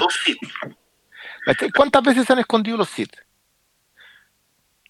¿Durante cuánto tiempo lograron sobrevivir? ¿Por qué tienen todas estas historias? ¿Cómo, ¿Cómo se han mantenido? Todas esas cosas como que te fueron, te, te van prendiendo aquí, te van prendiendo allá. Y yo siento que en ese mundo yo quería ver muchas más historias. Y, y me hacen sentido, obviamente, los episodios 4, 5 y 6. O sea, no, no, yo acá no me pierdo en eso. Y creo que narrativamente el tipo entrega unos momentos brillantes. Lo que, lo que dice el Oscar del Triángulo Amoroso, que yo de verdad creo que debió haber sido evidente. Que debió haber sido, quizás, porque ahí hubiese sido mucho más potente y todo. lo- y, y, y sentís que lo que Obi-Wan sí cargaba cierta culpa, porque yo de verdad no siento por qué Obi-Wan carga tanta culpa para después. ¿Qué siente él que hizo mal? ¿Cortarle las piernas y dejarlo quemando al otro? Aparte de dejarlo quemándose vivo a su destino y, y robarle el sable de luz porque tu último que, gesto de- fue que de- que lo hace después de, de que el otro se echó a unos cabros chicos. con el mismo sable. ¿Cachai? Entonces. Weón, Luke Skywalker tiene el, el- el sable de, un- de un asesino, weón. Oye, ¿sabes qué? Como yo la he visto poco, quiero preguntar al tiro antes que se nos olvide. Cuando Obi-Wan y Yoda ven a ver, llegan a ver los cadáveres de los niños, dicen que solo uno lo mató con un sable. No, dice, No. dice que, Los dice demás que a ese que lo- niño lo mató con un sable. Sí. Y los demás no establece que el único. Sí, el, es que la gracia es como que Yoda ya sabe, antes de ver, como no necesita ver los videos, él sabe que, que, el, que la weonada fue Anakin, pues weón. y- No, sí, sí. Ya, Porque eso quería yo- yo- Oye, a, a todo esto a mí me, puta que me gustó la huida de Yoda acá. Yo, yo la primera vez que la vi dije, ya sí está bien, que, que bueno que arranque, porque por entiende que perdió. Pero acá le encontré tanto peso, toda la secuencia en el Senado, arrojándose el poder que ya no existe. Es que siento que hay mucho simbolismo en esta, que no sé, que no sé si se da tanto en Star Wars, está por más evidente en su, en lo que quiere decir. O sea, al Pero fin y al también- cabo una pelea con, los- con los rebeldes. Pero si lo pensáis, es como lo que te les decía al comienzo, que todas las críticas que habían hacia la amenaza fantasma y todas las otras weas, recuerda que otra escena en el Senado, ¿para qué están estas weas?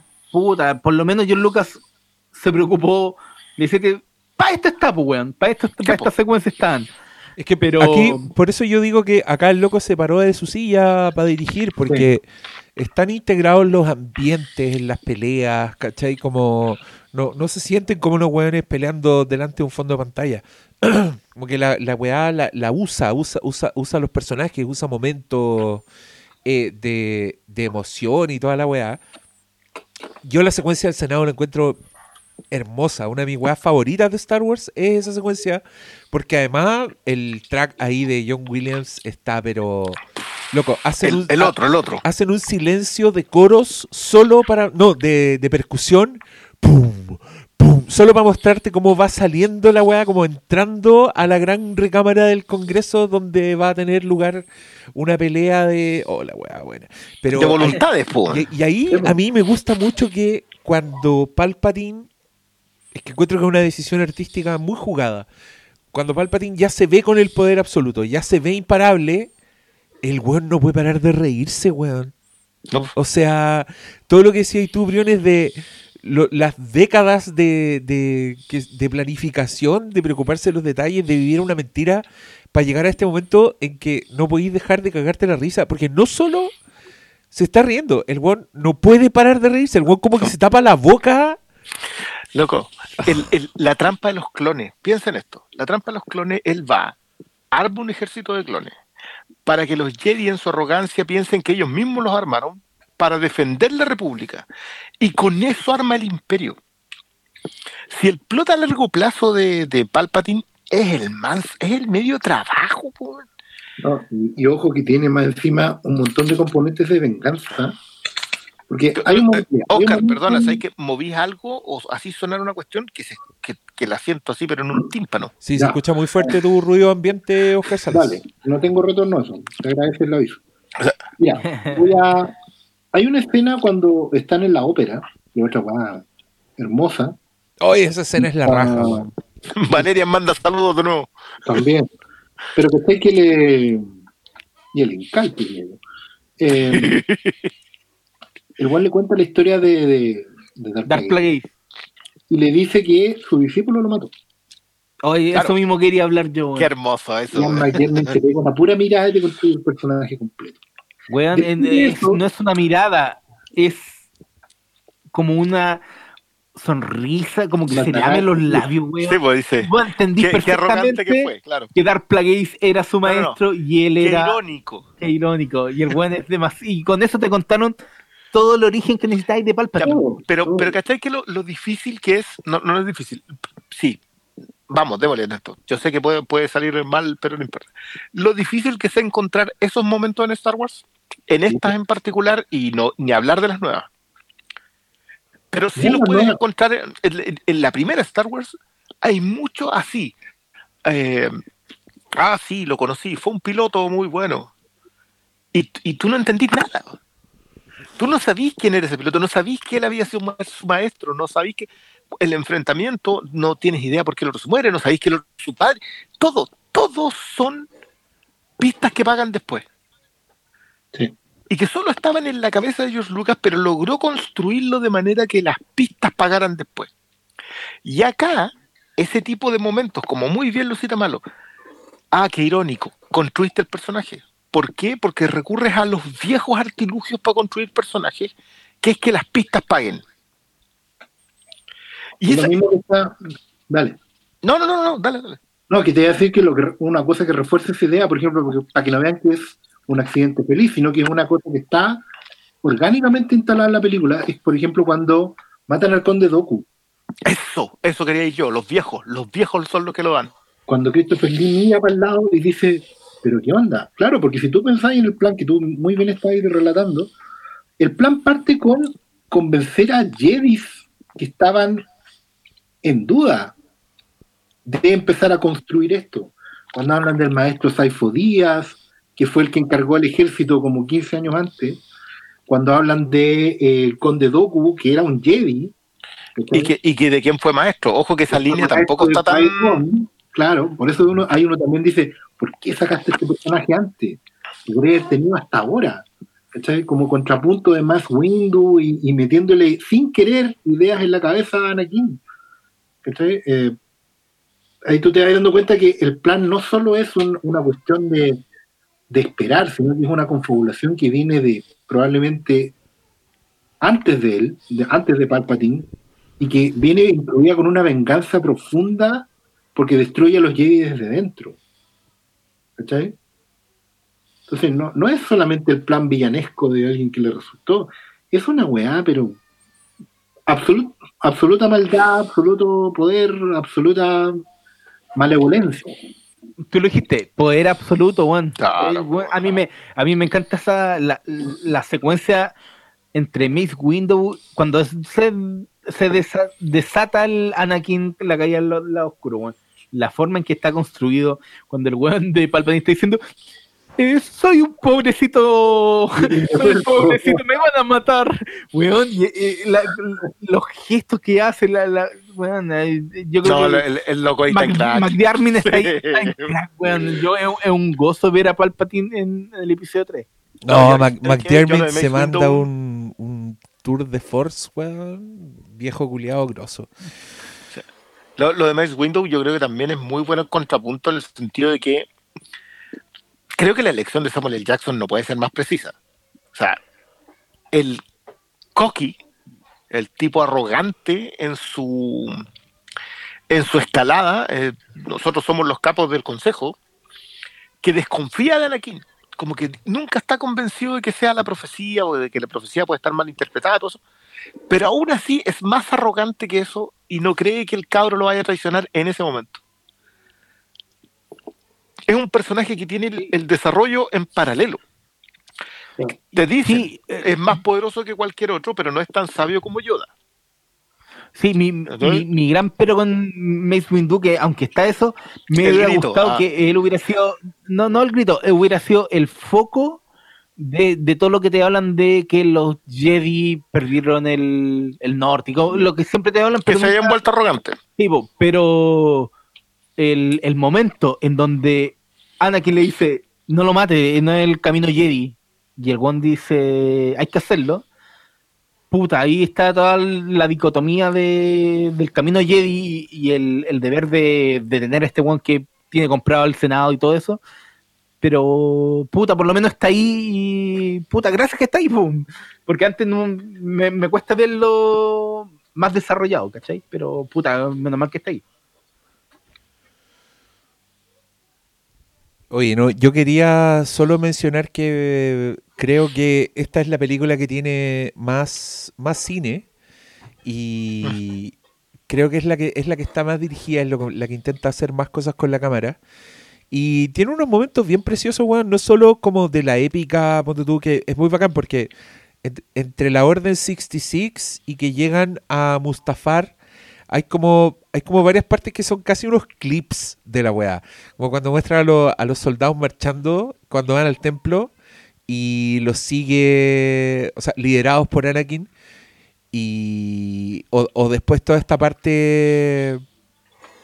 Como de- del mismo weón matando a los separatistas, ¿cachai? Como que toda esa weá hace, hace unas cosas bien elegantes que creo que no las había hecho hasta esta película en toda la precuela.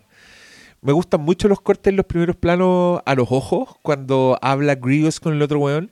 Y creo que la dirección también es precisa en la pelea, en, en la secuencia del Senado. Ahí tenemos otro montaje paralelo que también es, es bien efectivo en esta película. No sé, a- acá funciona súper bien eso. Y, y también yo les quiero contar la anécdota que es muy divertida porque yo vi el making of de esta weá en su momento y muestran que Spielberg fue ahí a prestarle ropa a George Lucas al duelo de Mustafar, ¿cachai? Y muestran que los weones están viendo una maqueta y es hermoso el momento porque están en una maqueta y Spielberg está mirando la weá y Spielberg le dice al loco, si vas a tener esta parte, pueden colgar, pueden colgarse de acá y chocar las espadas en el, onda en el vaivén cuando se encuentran y chocan la espada. Esa weá la sugiere Spielberg y tú la ves así en el making of. Y los weones que están ahí hacen como. "Oh". Y George Lucas mira a la cámara y dice, por eso lo trajimos. Y yo y creo que esa weá se nota, como que se nota esa intención de, de ritmo, de hacer un set piece inventivo, ¿cachai? Como de usar weás que te han presentado o que estáis viendo por primera vez, ¿cachai? Como que, loco, en la secuencia de Mustafar te muestran hasta gráficos para mostrarte que ya no hay campos de fuerza en la weá, entonces por eso empieza a quedar la zorra, ¿cachai? Como que la weá está... ¿Qué campos de fuerza que te muestran antes cómo funcionan? Te muestran antes cómo funcionan, está súper bien, está súper bien ilustradito todo. Y creo que es bien precisa la weá. Es como meticulosa en, su, en sus intenciones. Creo que tiene un momento también que yo encontré inédito en la saga de Star Wars, como por su peso. Que se, ¿se acuerdan de ese momento que es como antes de que quede la cagada? Que muestran a Anakin y a Padme por separado y como con un Sí. silencio bien ominoso Sí, y los la, weones la están secuencia como... en el, cuando está cayendo la academia. Weón, esa weá es preciosa. Sí. Es una pausa, como que la película se da una pausa para... Loco, No, pensemos perdona, en lo que esa, está esa pasando. secuencia, esa secuencia tiene la, la- la belleza que tú decís, en esa profundidad narrativa de decirte, se acabó, no y esta llega. cuestión se quebró aquí, pero además tiene que en la misma película funciona porque ella está preocupada por él y él sabe que lo que está haciendo lo está haciendo por ella. Sí. Entonces, esas no son miradas gratuitas. Los dos están pensando el uno en el otro. Entonces, la secuencia resulta precisa. Yo, yo, de hecho, como que esa la retrocedí y dije, claro que acá esta cuestión tenía todo, todo, para que el loco después sea quien es y ella, volviendo a la frase muy citada, pierda la voluntad de vivir. po.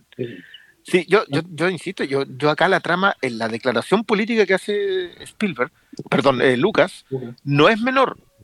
Y, y que yo encuentro que también la hizo en las otras, sí. Cuando, cuando dicen que, oye, si esta es la historia de los locos peleando contra un imperio opresor. Siempre fue esa historia.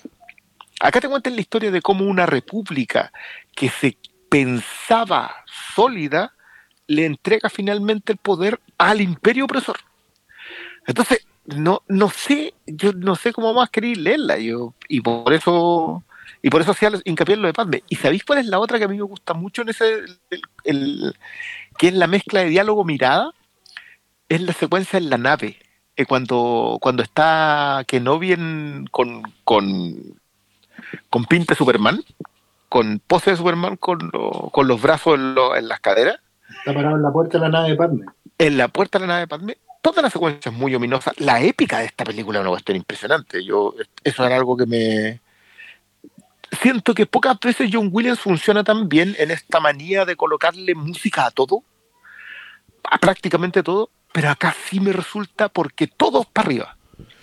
Todo, sea, yo- narrativamente todo explota y Yo todo voy, cae. voy a insistir con el aterrizaje del general Grievous en ese qué planeta bueno. culiado porque... Oh, puta.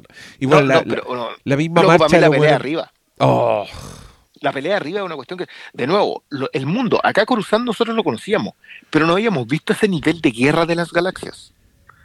Si esa batalla arriba es brutal, pues, independiente de los Roger Roger, que, que es algo que no hemos citado como uno de los peores, las peores adiciones a Star Wars. O sea, el Roger Roger, loco, saquen esos monos. Y, y, y hasta el final, menos mal que la, la única orden del Pero si emperador que valió la pues, pena fue desactiven a todos los droides. Yo dije, puta, por fin, vamos bien. Es que que que ese, ese es mi general. No. Ese mi general. esa agua te explica por qué en- después en, el, en la antigua no pueden entrar a los bar, weón. Acuérdate que están prohibidos los androides. Los droides, pues, sí. Sí, pues, No, a todos. No, no, no, pero, pero, eh, pero es que te insisto, yo como que el, el- el loquito tira una. prende la mecha al principio. Y todo es explosión tras explosión después de eso. Y, siento que a lo mejor se demoró mucho en preparar la secuencia de explosión. La demolición se, se demoró mucho en prepararla.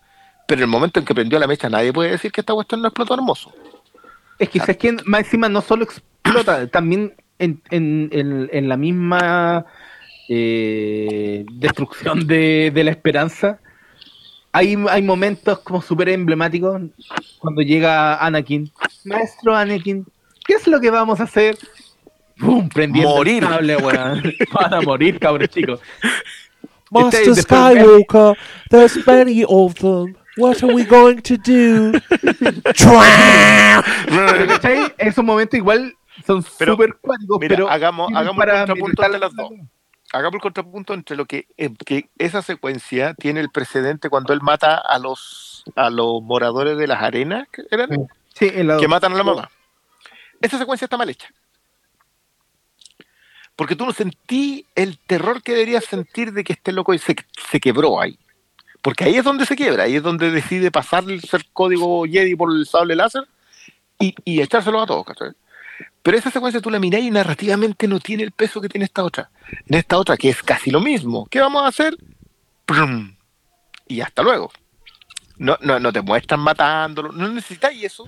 No, yo es que no, momento. es que yo creo que es otro estadio porque la otra igual, o sea, sí, es matar y es cruzar el código y todo, pero como que igual la película escoge los Sand People, que son unos hueones que no tienen ni cara, ¿cachai? Como que son, no son, están súper deshumanizados. Acá se van Y- como y la al polo, se tenía que pasar a él. po. acá se van al polo opuesto, que es un niño, que es la weá más indefensa y que más encima es un niño que confía en él, ¿cachai? Es un weón que un pendejo sabe quién es él y le dice Master Skywalker. Es espantoso. ¿Sí? Eh, pero, pero al mismo tiempo creo que es icónico y creo que te marca esta tragedia. Eso es lo que me gusta. Creo que esta película es como una, una gran tragedia donde puta, donde incluso con todos los antecedentes, igual este weón llega a hacer lo correcto. Sí, cuando se da cuenta de que Palpatine es un Lord Sith, el weón va donde Mace Windu, ¿cachai? Y le dice, loco, es, como que el weón cumple con su deber. Pero después de eso se queda pensando, porque el otro weón ya, le, ya se metió en su mente. Y, y creo que todas esas weas son muy de película de fantasía, además. Que creo que también que es algo que se le olvida a. se le olvidó a los que hicieron la trilogía secuela. Porque esa weá no tiene magia, ¿cachai? No tenía leyenda, no tenía... Bueno, en fin, no quiero hablar de esas películas, pero quiero decir que de alguna forma esta mezcla en esta película, en La venganza de los Sith, la mezcla de tragedia con magia, con, película, con, con, his- con historia del, género fantástico, más que de ciencia ficción, ¿cachai? con el gran espectáculo de- del cine aventurero y con, con asesoría de Spielberg y toda la weá, a mí me resulta un placer. Y de verdad el, el fin definitivo a la discusión de si las precuelas son mejores que las actuales, porque luego creo que tres películas completas no, no compiten con los niveles que llega esta weá de la venganza de los Sith. O sea, si solo, si solo sacamos. No, yo sí. Esto es como cuando tiráis el MVP. Tú tiráis a un solo jugador a pelear con los otros tres. Y, Sí, y no, tal cual. y- y no, hay, no hay- no hay para qué. No, Se los pasea mirando para atrás. sí. Es que, bueno, también tiene. No, es que es peor todavía. po, Porque mira. Es que yo no quería llegar a esta parte en donde le voy a tirar, voy a basurear las otras. Porque, porque no sé si creo que se lo merecen. Se lo merecen, pero no sé si creo en eso, ¿cachai? ¿Cómo, cómo es la weá? Se lo merecen, pero no sé si creo en eso. Es que yo no sé si creo en pegarles. Lo que pasa es que. puta, esta, esta es una conversación que yo tuve con, conmigo todos estos días. A propósito Migo. de. ya, pe- migo, Pero para, me, para, para. me decía. ¿Así era? Le decía, amigo. Mira, me decía, mira yo. Mira, Ah, te tratáis de weón. sí, por supuesto. Oye, hay que, hay que ponerse en su, en su lugar siempre. Eh, ya, perfecto. Star, estas Star Wars, episodios 7, 8 y 9, existen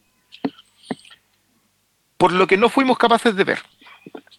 Por lo que no fuimos capaces de apreciar. Y digo fuimos porque, porque no me gusta salirme del, del- de ese proceso de haberle pegado en el suelo a estas otras películas.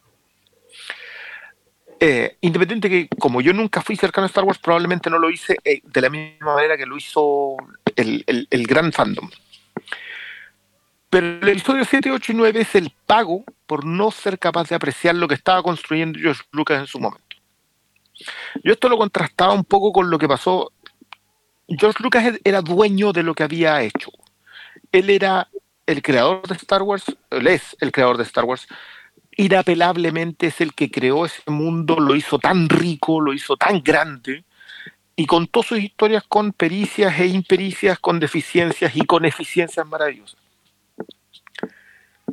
Pero haber cometido errores en dos de estas películas hizo que la gente le pegara hasta hartarse, hasta que él se hartara y dijera, basta, ahí tienen, págueme mi plata, me voy, yo ya no soy más el dueño, yo ya no soy más el, el creador de Star Wars, el hacedor de Star Wars. Star Wars es, de- es hoy de otra gente. Es de ustedes, supuestamente. Voy a poner eso muy entre comillas. Y el episodio 7, 8 y 9 existen por eso, por esa derrota en lo, en lo más profundo del proceso creativo, en donde tres películas intentaron ser lo que la gente quiere de Star Wars, no lo que la gente necesita de Star Wars. Y, aquí voy a, perdón si peco de, estar predicando desde un púlpito que no es mío, pero la, la Star Wars que nosotros necesitamos probablemente era esta. El ataque de los, o sea, perdón, el regreso, la revancha de los Sith. Una cuestión amarga en lo más profundo, pero con una, con la esperanza puesta en seguir peleando para solucionarlo, que es al fin y al cabo New Hope, que es el Imperio contraataca, que es eh, el regreso del Jedi. Son películas que hablan sobre no parar de creer en lo que está bien. Y en esta, y en esta otra, en particular en esta, todo eso se cae. los diálogos que tiene, las líneas de eras el, el elegido, tú tendrías que haber arreglado todo esto, tienen que ver con ese nivel de amargura. Y yo creo que Lucas se va porque, porque nadie le, le pagó eso. Nadie le pagó el esfuerzo por crear esto, por, por decir lo que estaba diciendo. Y no me refiero a pagarle monetariamente, me refiero a pagarle en apreciarlo.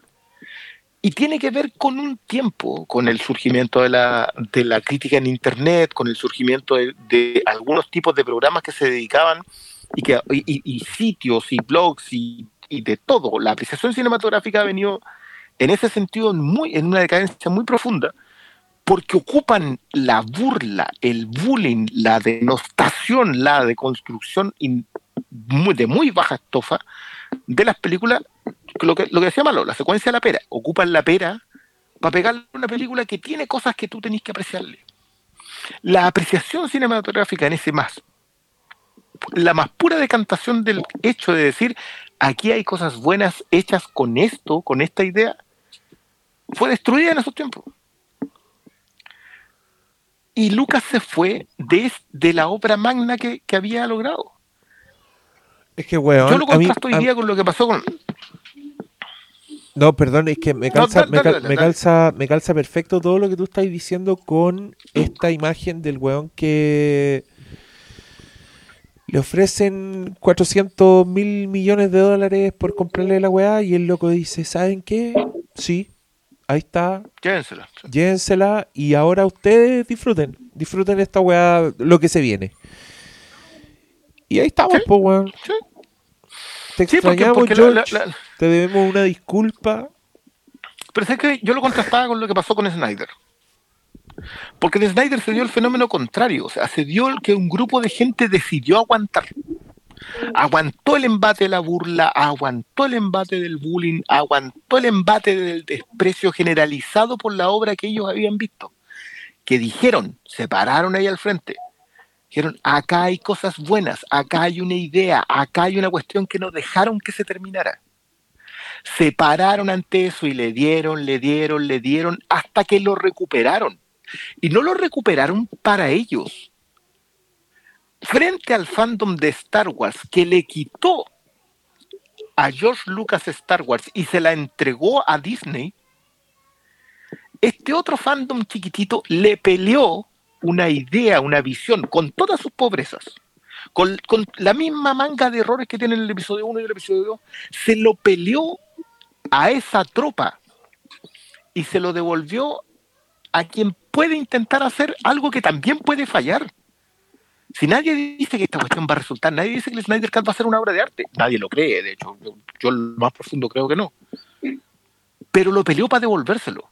Mientras que los otros, que supuestamente la amaban, lo pelearon para quitárselo y entregarlo acá. Entonces, me vaya a perdonar, pero se merecen el episodio 7, 8 y 9. Te, te quiero dar un abrazo te quiero comprar una cerveza, esas cosas que bebes tú. Es real, weón, es real. A mí me pasa que veo con amargura y con distancia una weá que en su momento hasta yo creo que no aprecié lo suficiente. Pero, puta, están ahí y podemos revisitarlas. No sé qué más quiere decir algo. Yo creo que he tirado todas las flores que quería tirar, todas las cosas que me dieron ganas de decir. Eh, ahora mismo la tengo de fondo y estoy llegando a la secuencia en que Anakin llega a ver al a Palpatine a la ópera. Y donde el weón desubicado, claro, escoge la ópera para contarle la leyenda al otro weón. Porque sí, pero eran con cámaras, cámaras con prueba de sonido y esas cosas. Por supuesto, po, por supuesto. Sí, así ¿Cómo iba a hacer falta respeto? Así funciona la magia, pues, weón. Y. Ian McDermott, grande este viejo, weón. Qué pena que se lo hayan pasado por la raja.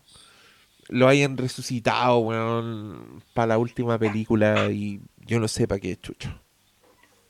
Creo que ni, ni, ni, ni el disfrute de Palpatine lo tuve en esa película. Además que nada tiene sentido, ¿no? Porque No, lo que, no, lo que dicen no. ustedes es súper bonito. Si esta película dialoga con el regreso del Jedi, o sea, cuando el güey le dice, tú ibas a traer bala- balance a la weá, y tú decís, como, ah, sí, en el fondo igual lo hizo, pero se demoró más, Anakin. Y cuando Pat me dice, todavía hay, todavía queda bien en él, tú decís, sí, weón, yo lo vi, yo vi que tiró al otro culeado para abajo. Pero al mismo tiempo te da, te da pena, porque el weón es el único que se preocupa, como que el viejo deja su pelea en el Congreso porque dice, siento que Anakin está en peligro, vamos a buscarlo. E- Es el único weón que se preocupa por Anakin. por su aprendiz. Claro, y, y- y eso mismo con lo que tú ya sabís bien en el regreso del Jedi, con esta escena de la ópera, es todo, es todo muy Ya, hermoso. no, no, el- el- claro, el, el aprendiz que tiene que matar al maestro. No, porque es que, ¿sabéis qué? A mí hay cuestiones acá que me hicieron una cantidad de sentido enorme. ¿Y que Como que hasta le entregar a los cabros chicos. Para cerrar como la idea de las precuelas, creo que puta, el visionado te de- deja en evidencia que detrás había un, un creador, con todas sus fallas, con todas su con, con- con todos los errores que podía haber comido, te digo, al tratar de contar su historia, ¿cachai? Pero de principio a fin había una sola persona eh, tomando las decisiones eh, Y, y con un, y con un norte clarísimo. y con un norte, y por eso los errores de la amenaza fantasma, eh, hasta Jar Jar, que termina siendo, tú decís, puta, y al final, igual Jar Jar es el responsable del surgimiento del emperador como, o sea, de Palpatine como emperador. No, no, no. Jar Jar pisa el palito igual que lo pisaron los Jedi. Todos caen ahí. Pe- pero solo un personaje como Jar Jar del episodio 1 podía haber sido el instrumento para pisar el palito de la forma en que lo pisa, ¿cachai? Pero, o sea, yo, yo encuentro que hasta esos errores después cobran el, el- el loco porque es uno, ¿cachai? En cambio, en la otra película son tres películas ya distintas, hechas por personas que sin comunicación probablemente, porque cada uno hizo lo que quiso, y no, no hay un hilo conductor, ¿cachai? Y esa falta de un hilo conductor responde que las secuelas sean lo que son, pues, ¿cachai? Sobre todo cuando uno cada una de esas películas está reaccionando a otra película. Sí, pues, ¿cachai? Y, y entonces no hay, no fluye nada, y No, como no, no, fluye no. nada, tenemos el resultado. Es que loco, ni siquiera es que estén reaccionando a otra película, están reaccionando a lo que la gente reaccionó de esa otra película. Si son estudios de mercado, weón. Si eso es lo desagradable de todo lo que está haciendo. Aquí no, ni siquiera me voy a quedar solamente en lo que están haciendo con el universo de Star Wars. Lo que hacen es, ah, esto es lo que les gusta, démoselo. Cuando lo que al final uno lo que adora las películas no es lo que a uno le gusta, es lo que uno necesita ver. Si ahí está, tú, tú necesitas un artista que te desafíe, que te coloque cuestiones en la pantalla y que tú decís, oh, no, no sabía que quería ver esto que me está desagradando, pero que es preciso en su narrativa. Entonces, cuando, cuando hoy día estas cuestiones responden al comité, que el comité responde a los estudios de mercado, lo que pasó en el, episodio 8 y el episodio 9 es una vergüenza. Con todo lo que tengamos que decir en contra y a favor, y lo poco a favor del episodio 8, lo que pasa entre el episodio 8 y el episodio 9 es una vergüenza. No hay cómo, esa cuestión, lo de Ross, lo de Ross, yo sé que el personaje podrá hacer lo que queráis, pero bueno, reducirla a menos de lo que es Jar en el episodio 3. Esa cuestión, bueno, pero no, no, yo dije que quería tratar de no basurear esto otro.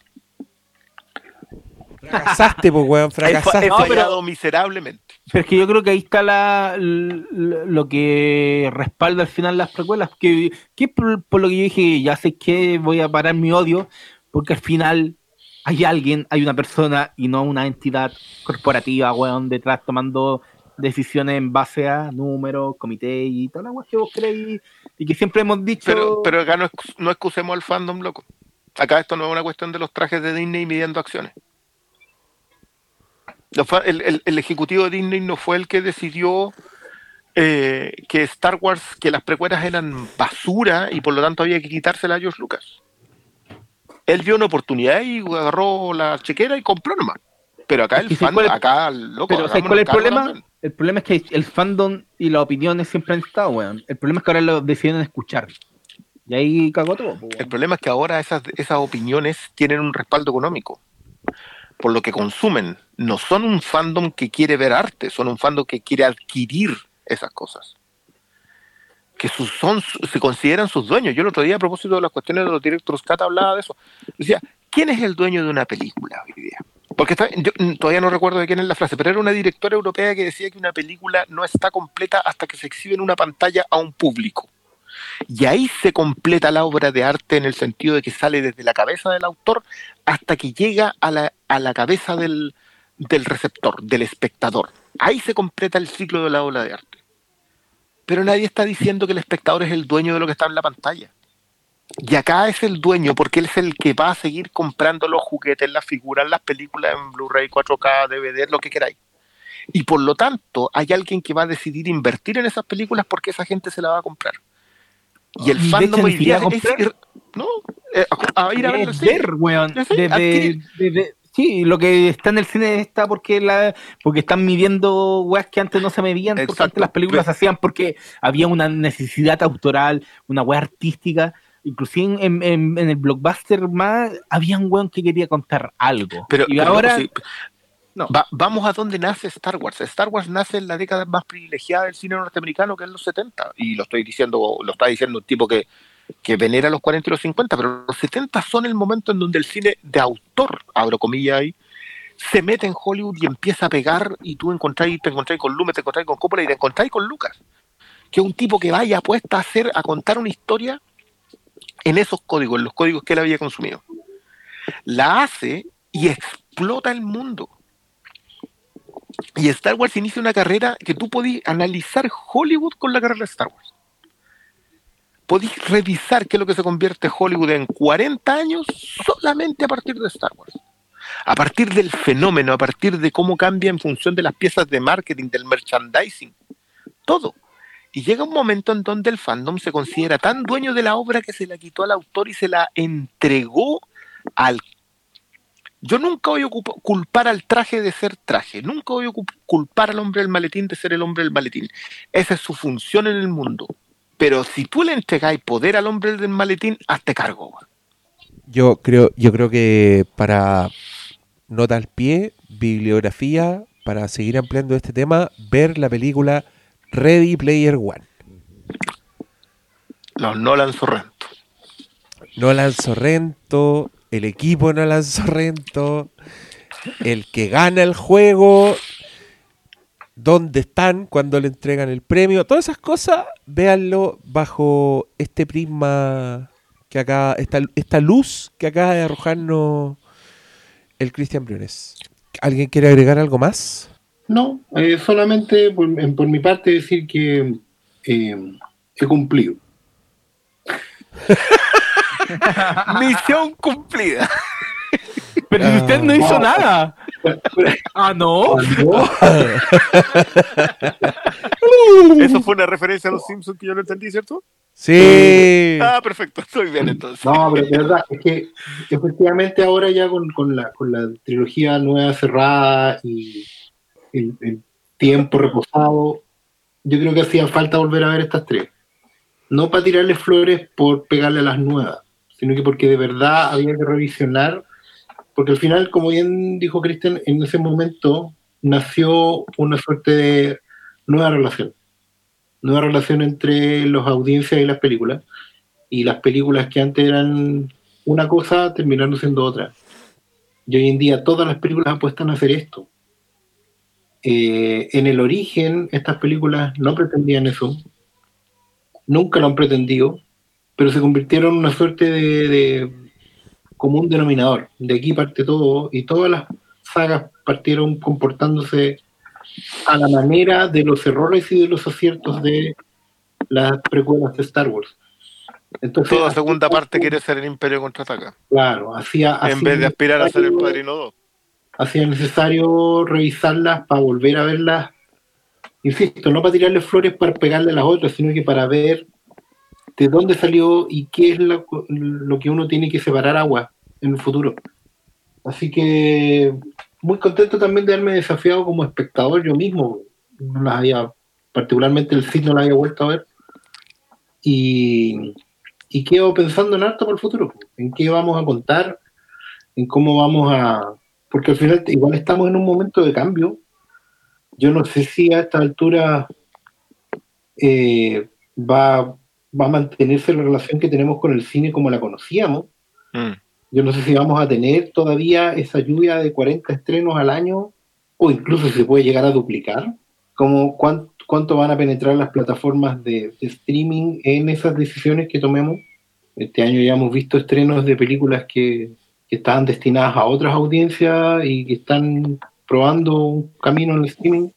El hecho de que existan servicios de streaming de Disney que estrenen series que probablemente podían haber sido películas como Mandalorian eh, y tengan el impacto que tengan, también te habla de quizás cómo van a fragmentar a las audiencias en el futuro. Entonces, siento que es un poco cerrar un ciclo, con, con una época que, que se acaba, quizás no para terminar como tal, porque las audiencias van a mutar, pero sí que se acaba como la conocimos. Palabra al cierre, ¿alguien más? Que la fuerza lo acompañe nomás, pues, weón. A ver si la recuperan. no, sí se va a recuperar. Yo también concuerdo con, con, con Muñoz acá que, que en Mandalorian está el espíritu. con, con pifia y con acierto. Yo creo que el espíritu está ahí y eso es lo que. Y en la serie animada, weón. Vean, vean Loco, Wars. loco, hay que recuperar ese, esa idea del. Ya, está bien, nos vendimos las franquicias, nos gustan las franquicias, nos gustan los universos. Perfecto, démosle. Pero recuperemos lo que eran la idea del espíritu que había detrás de eso. No era solamente hacer episodios, era. Había enjundia, po. Si no es tan, no es, no, no es tan despreciable tener eso. Ya cabros, y con eso, que la fuerza los acompañe. Buenas noches. Buenas noches.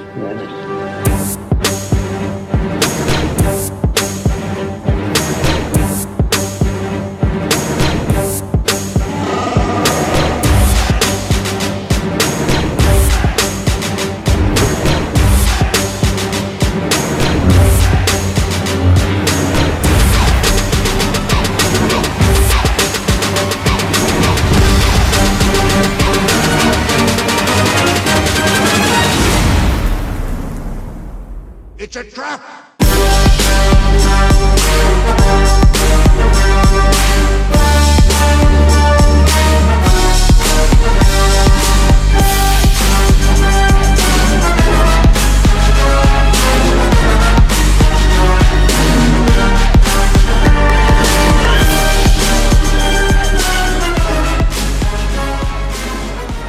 Cabros, ahora yo necesito una pausa, así que voy y vuelvo.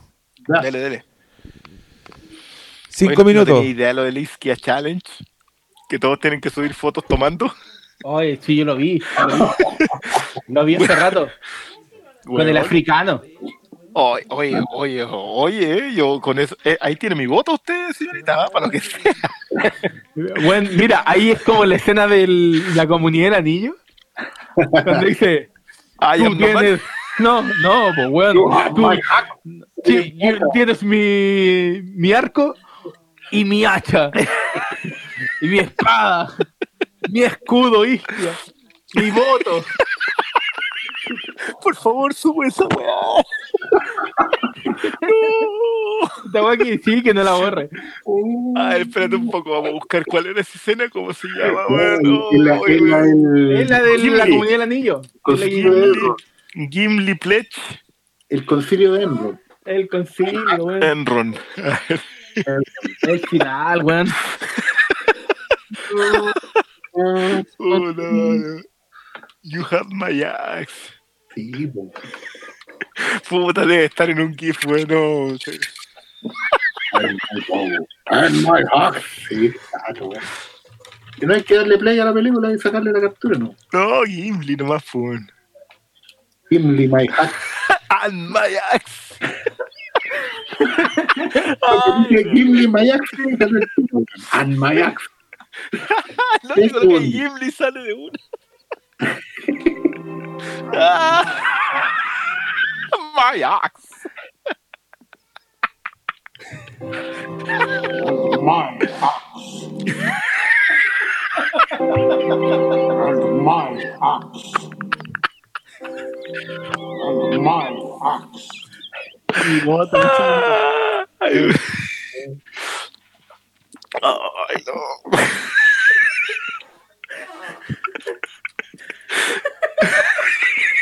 Lo, voy a, lo voy a al tiro.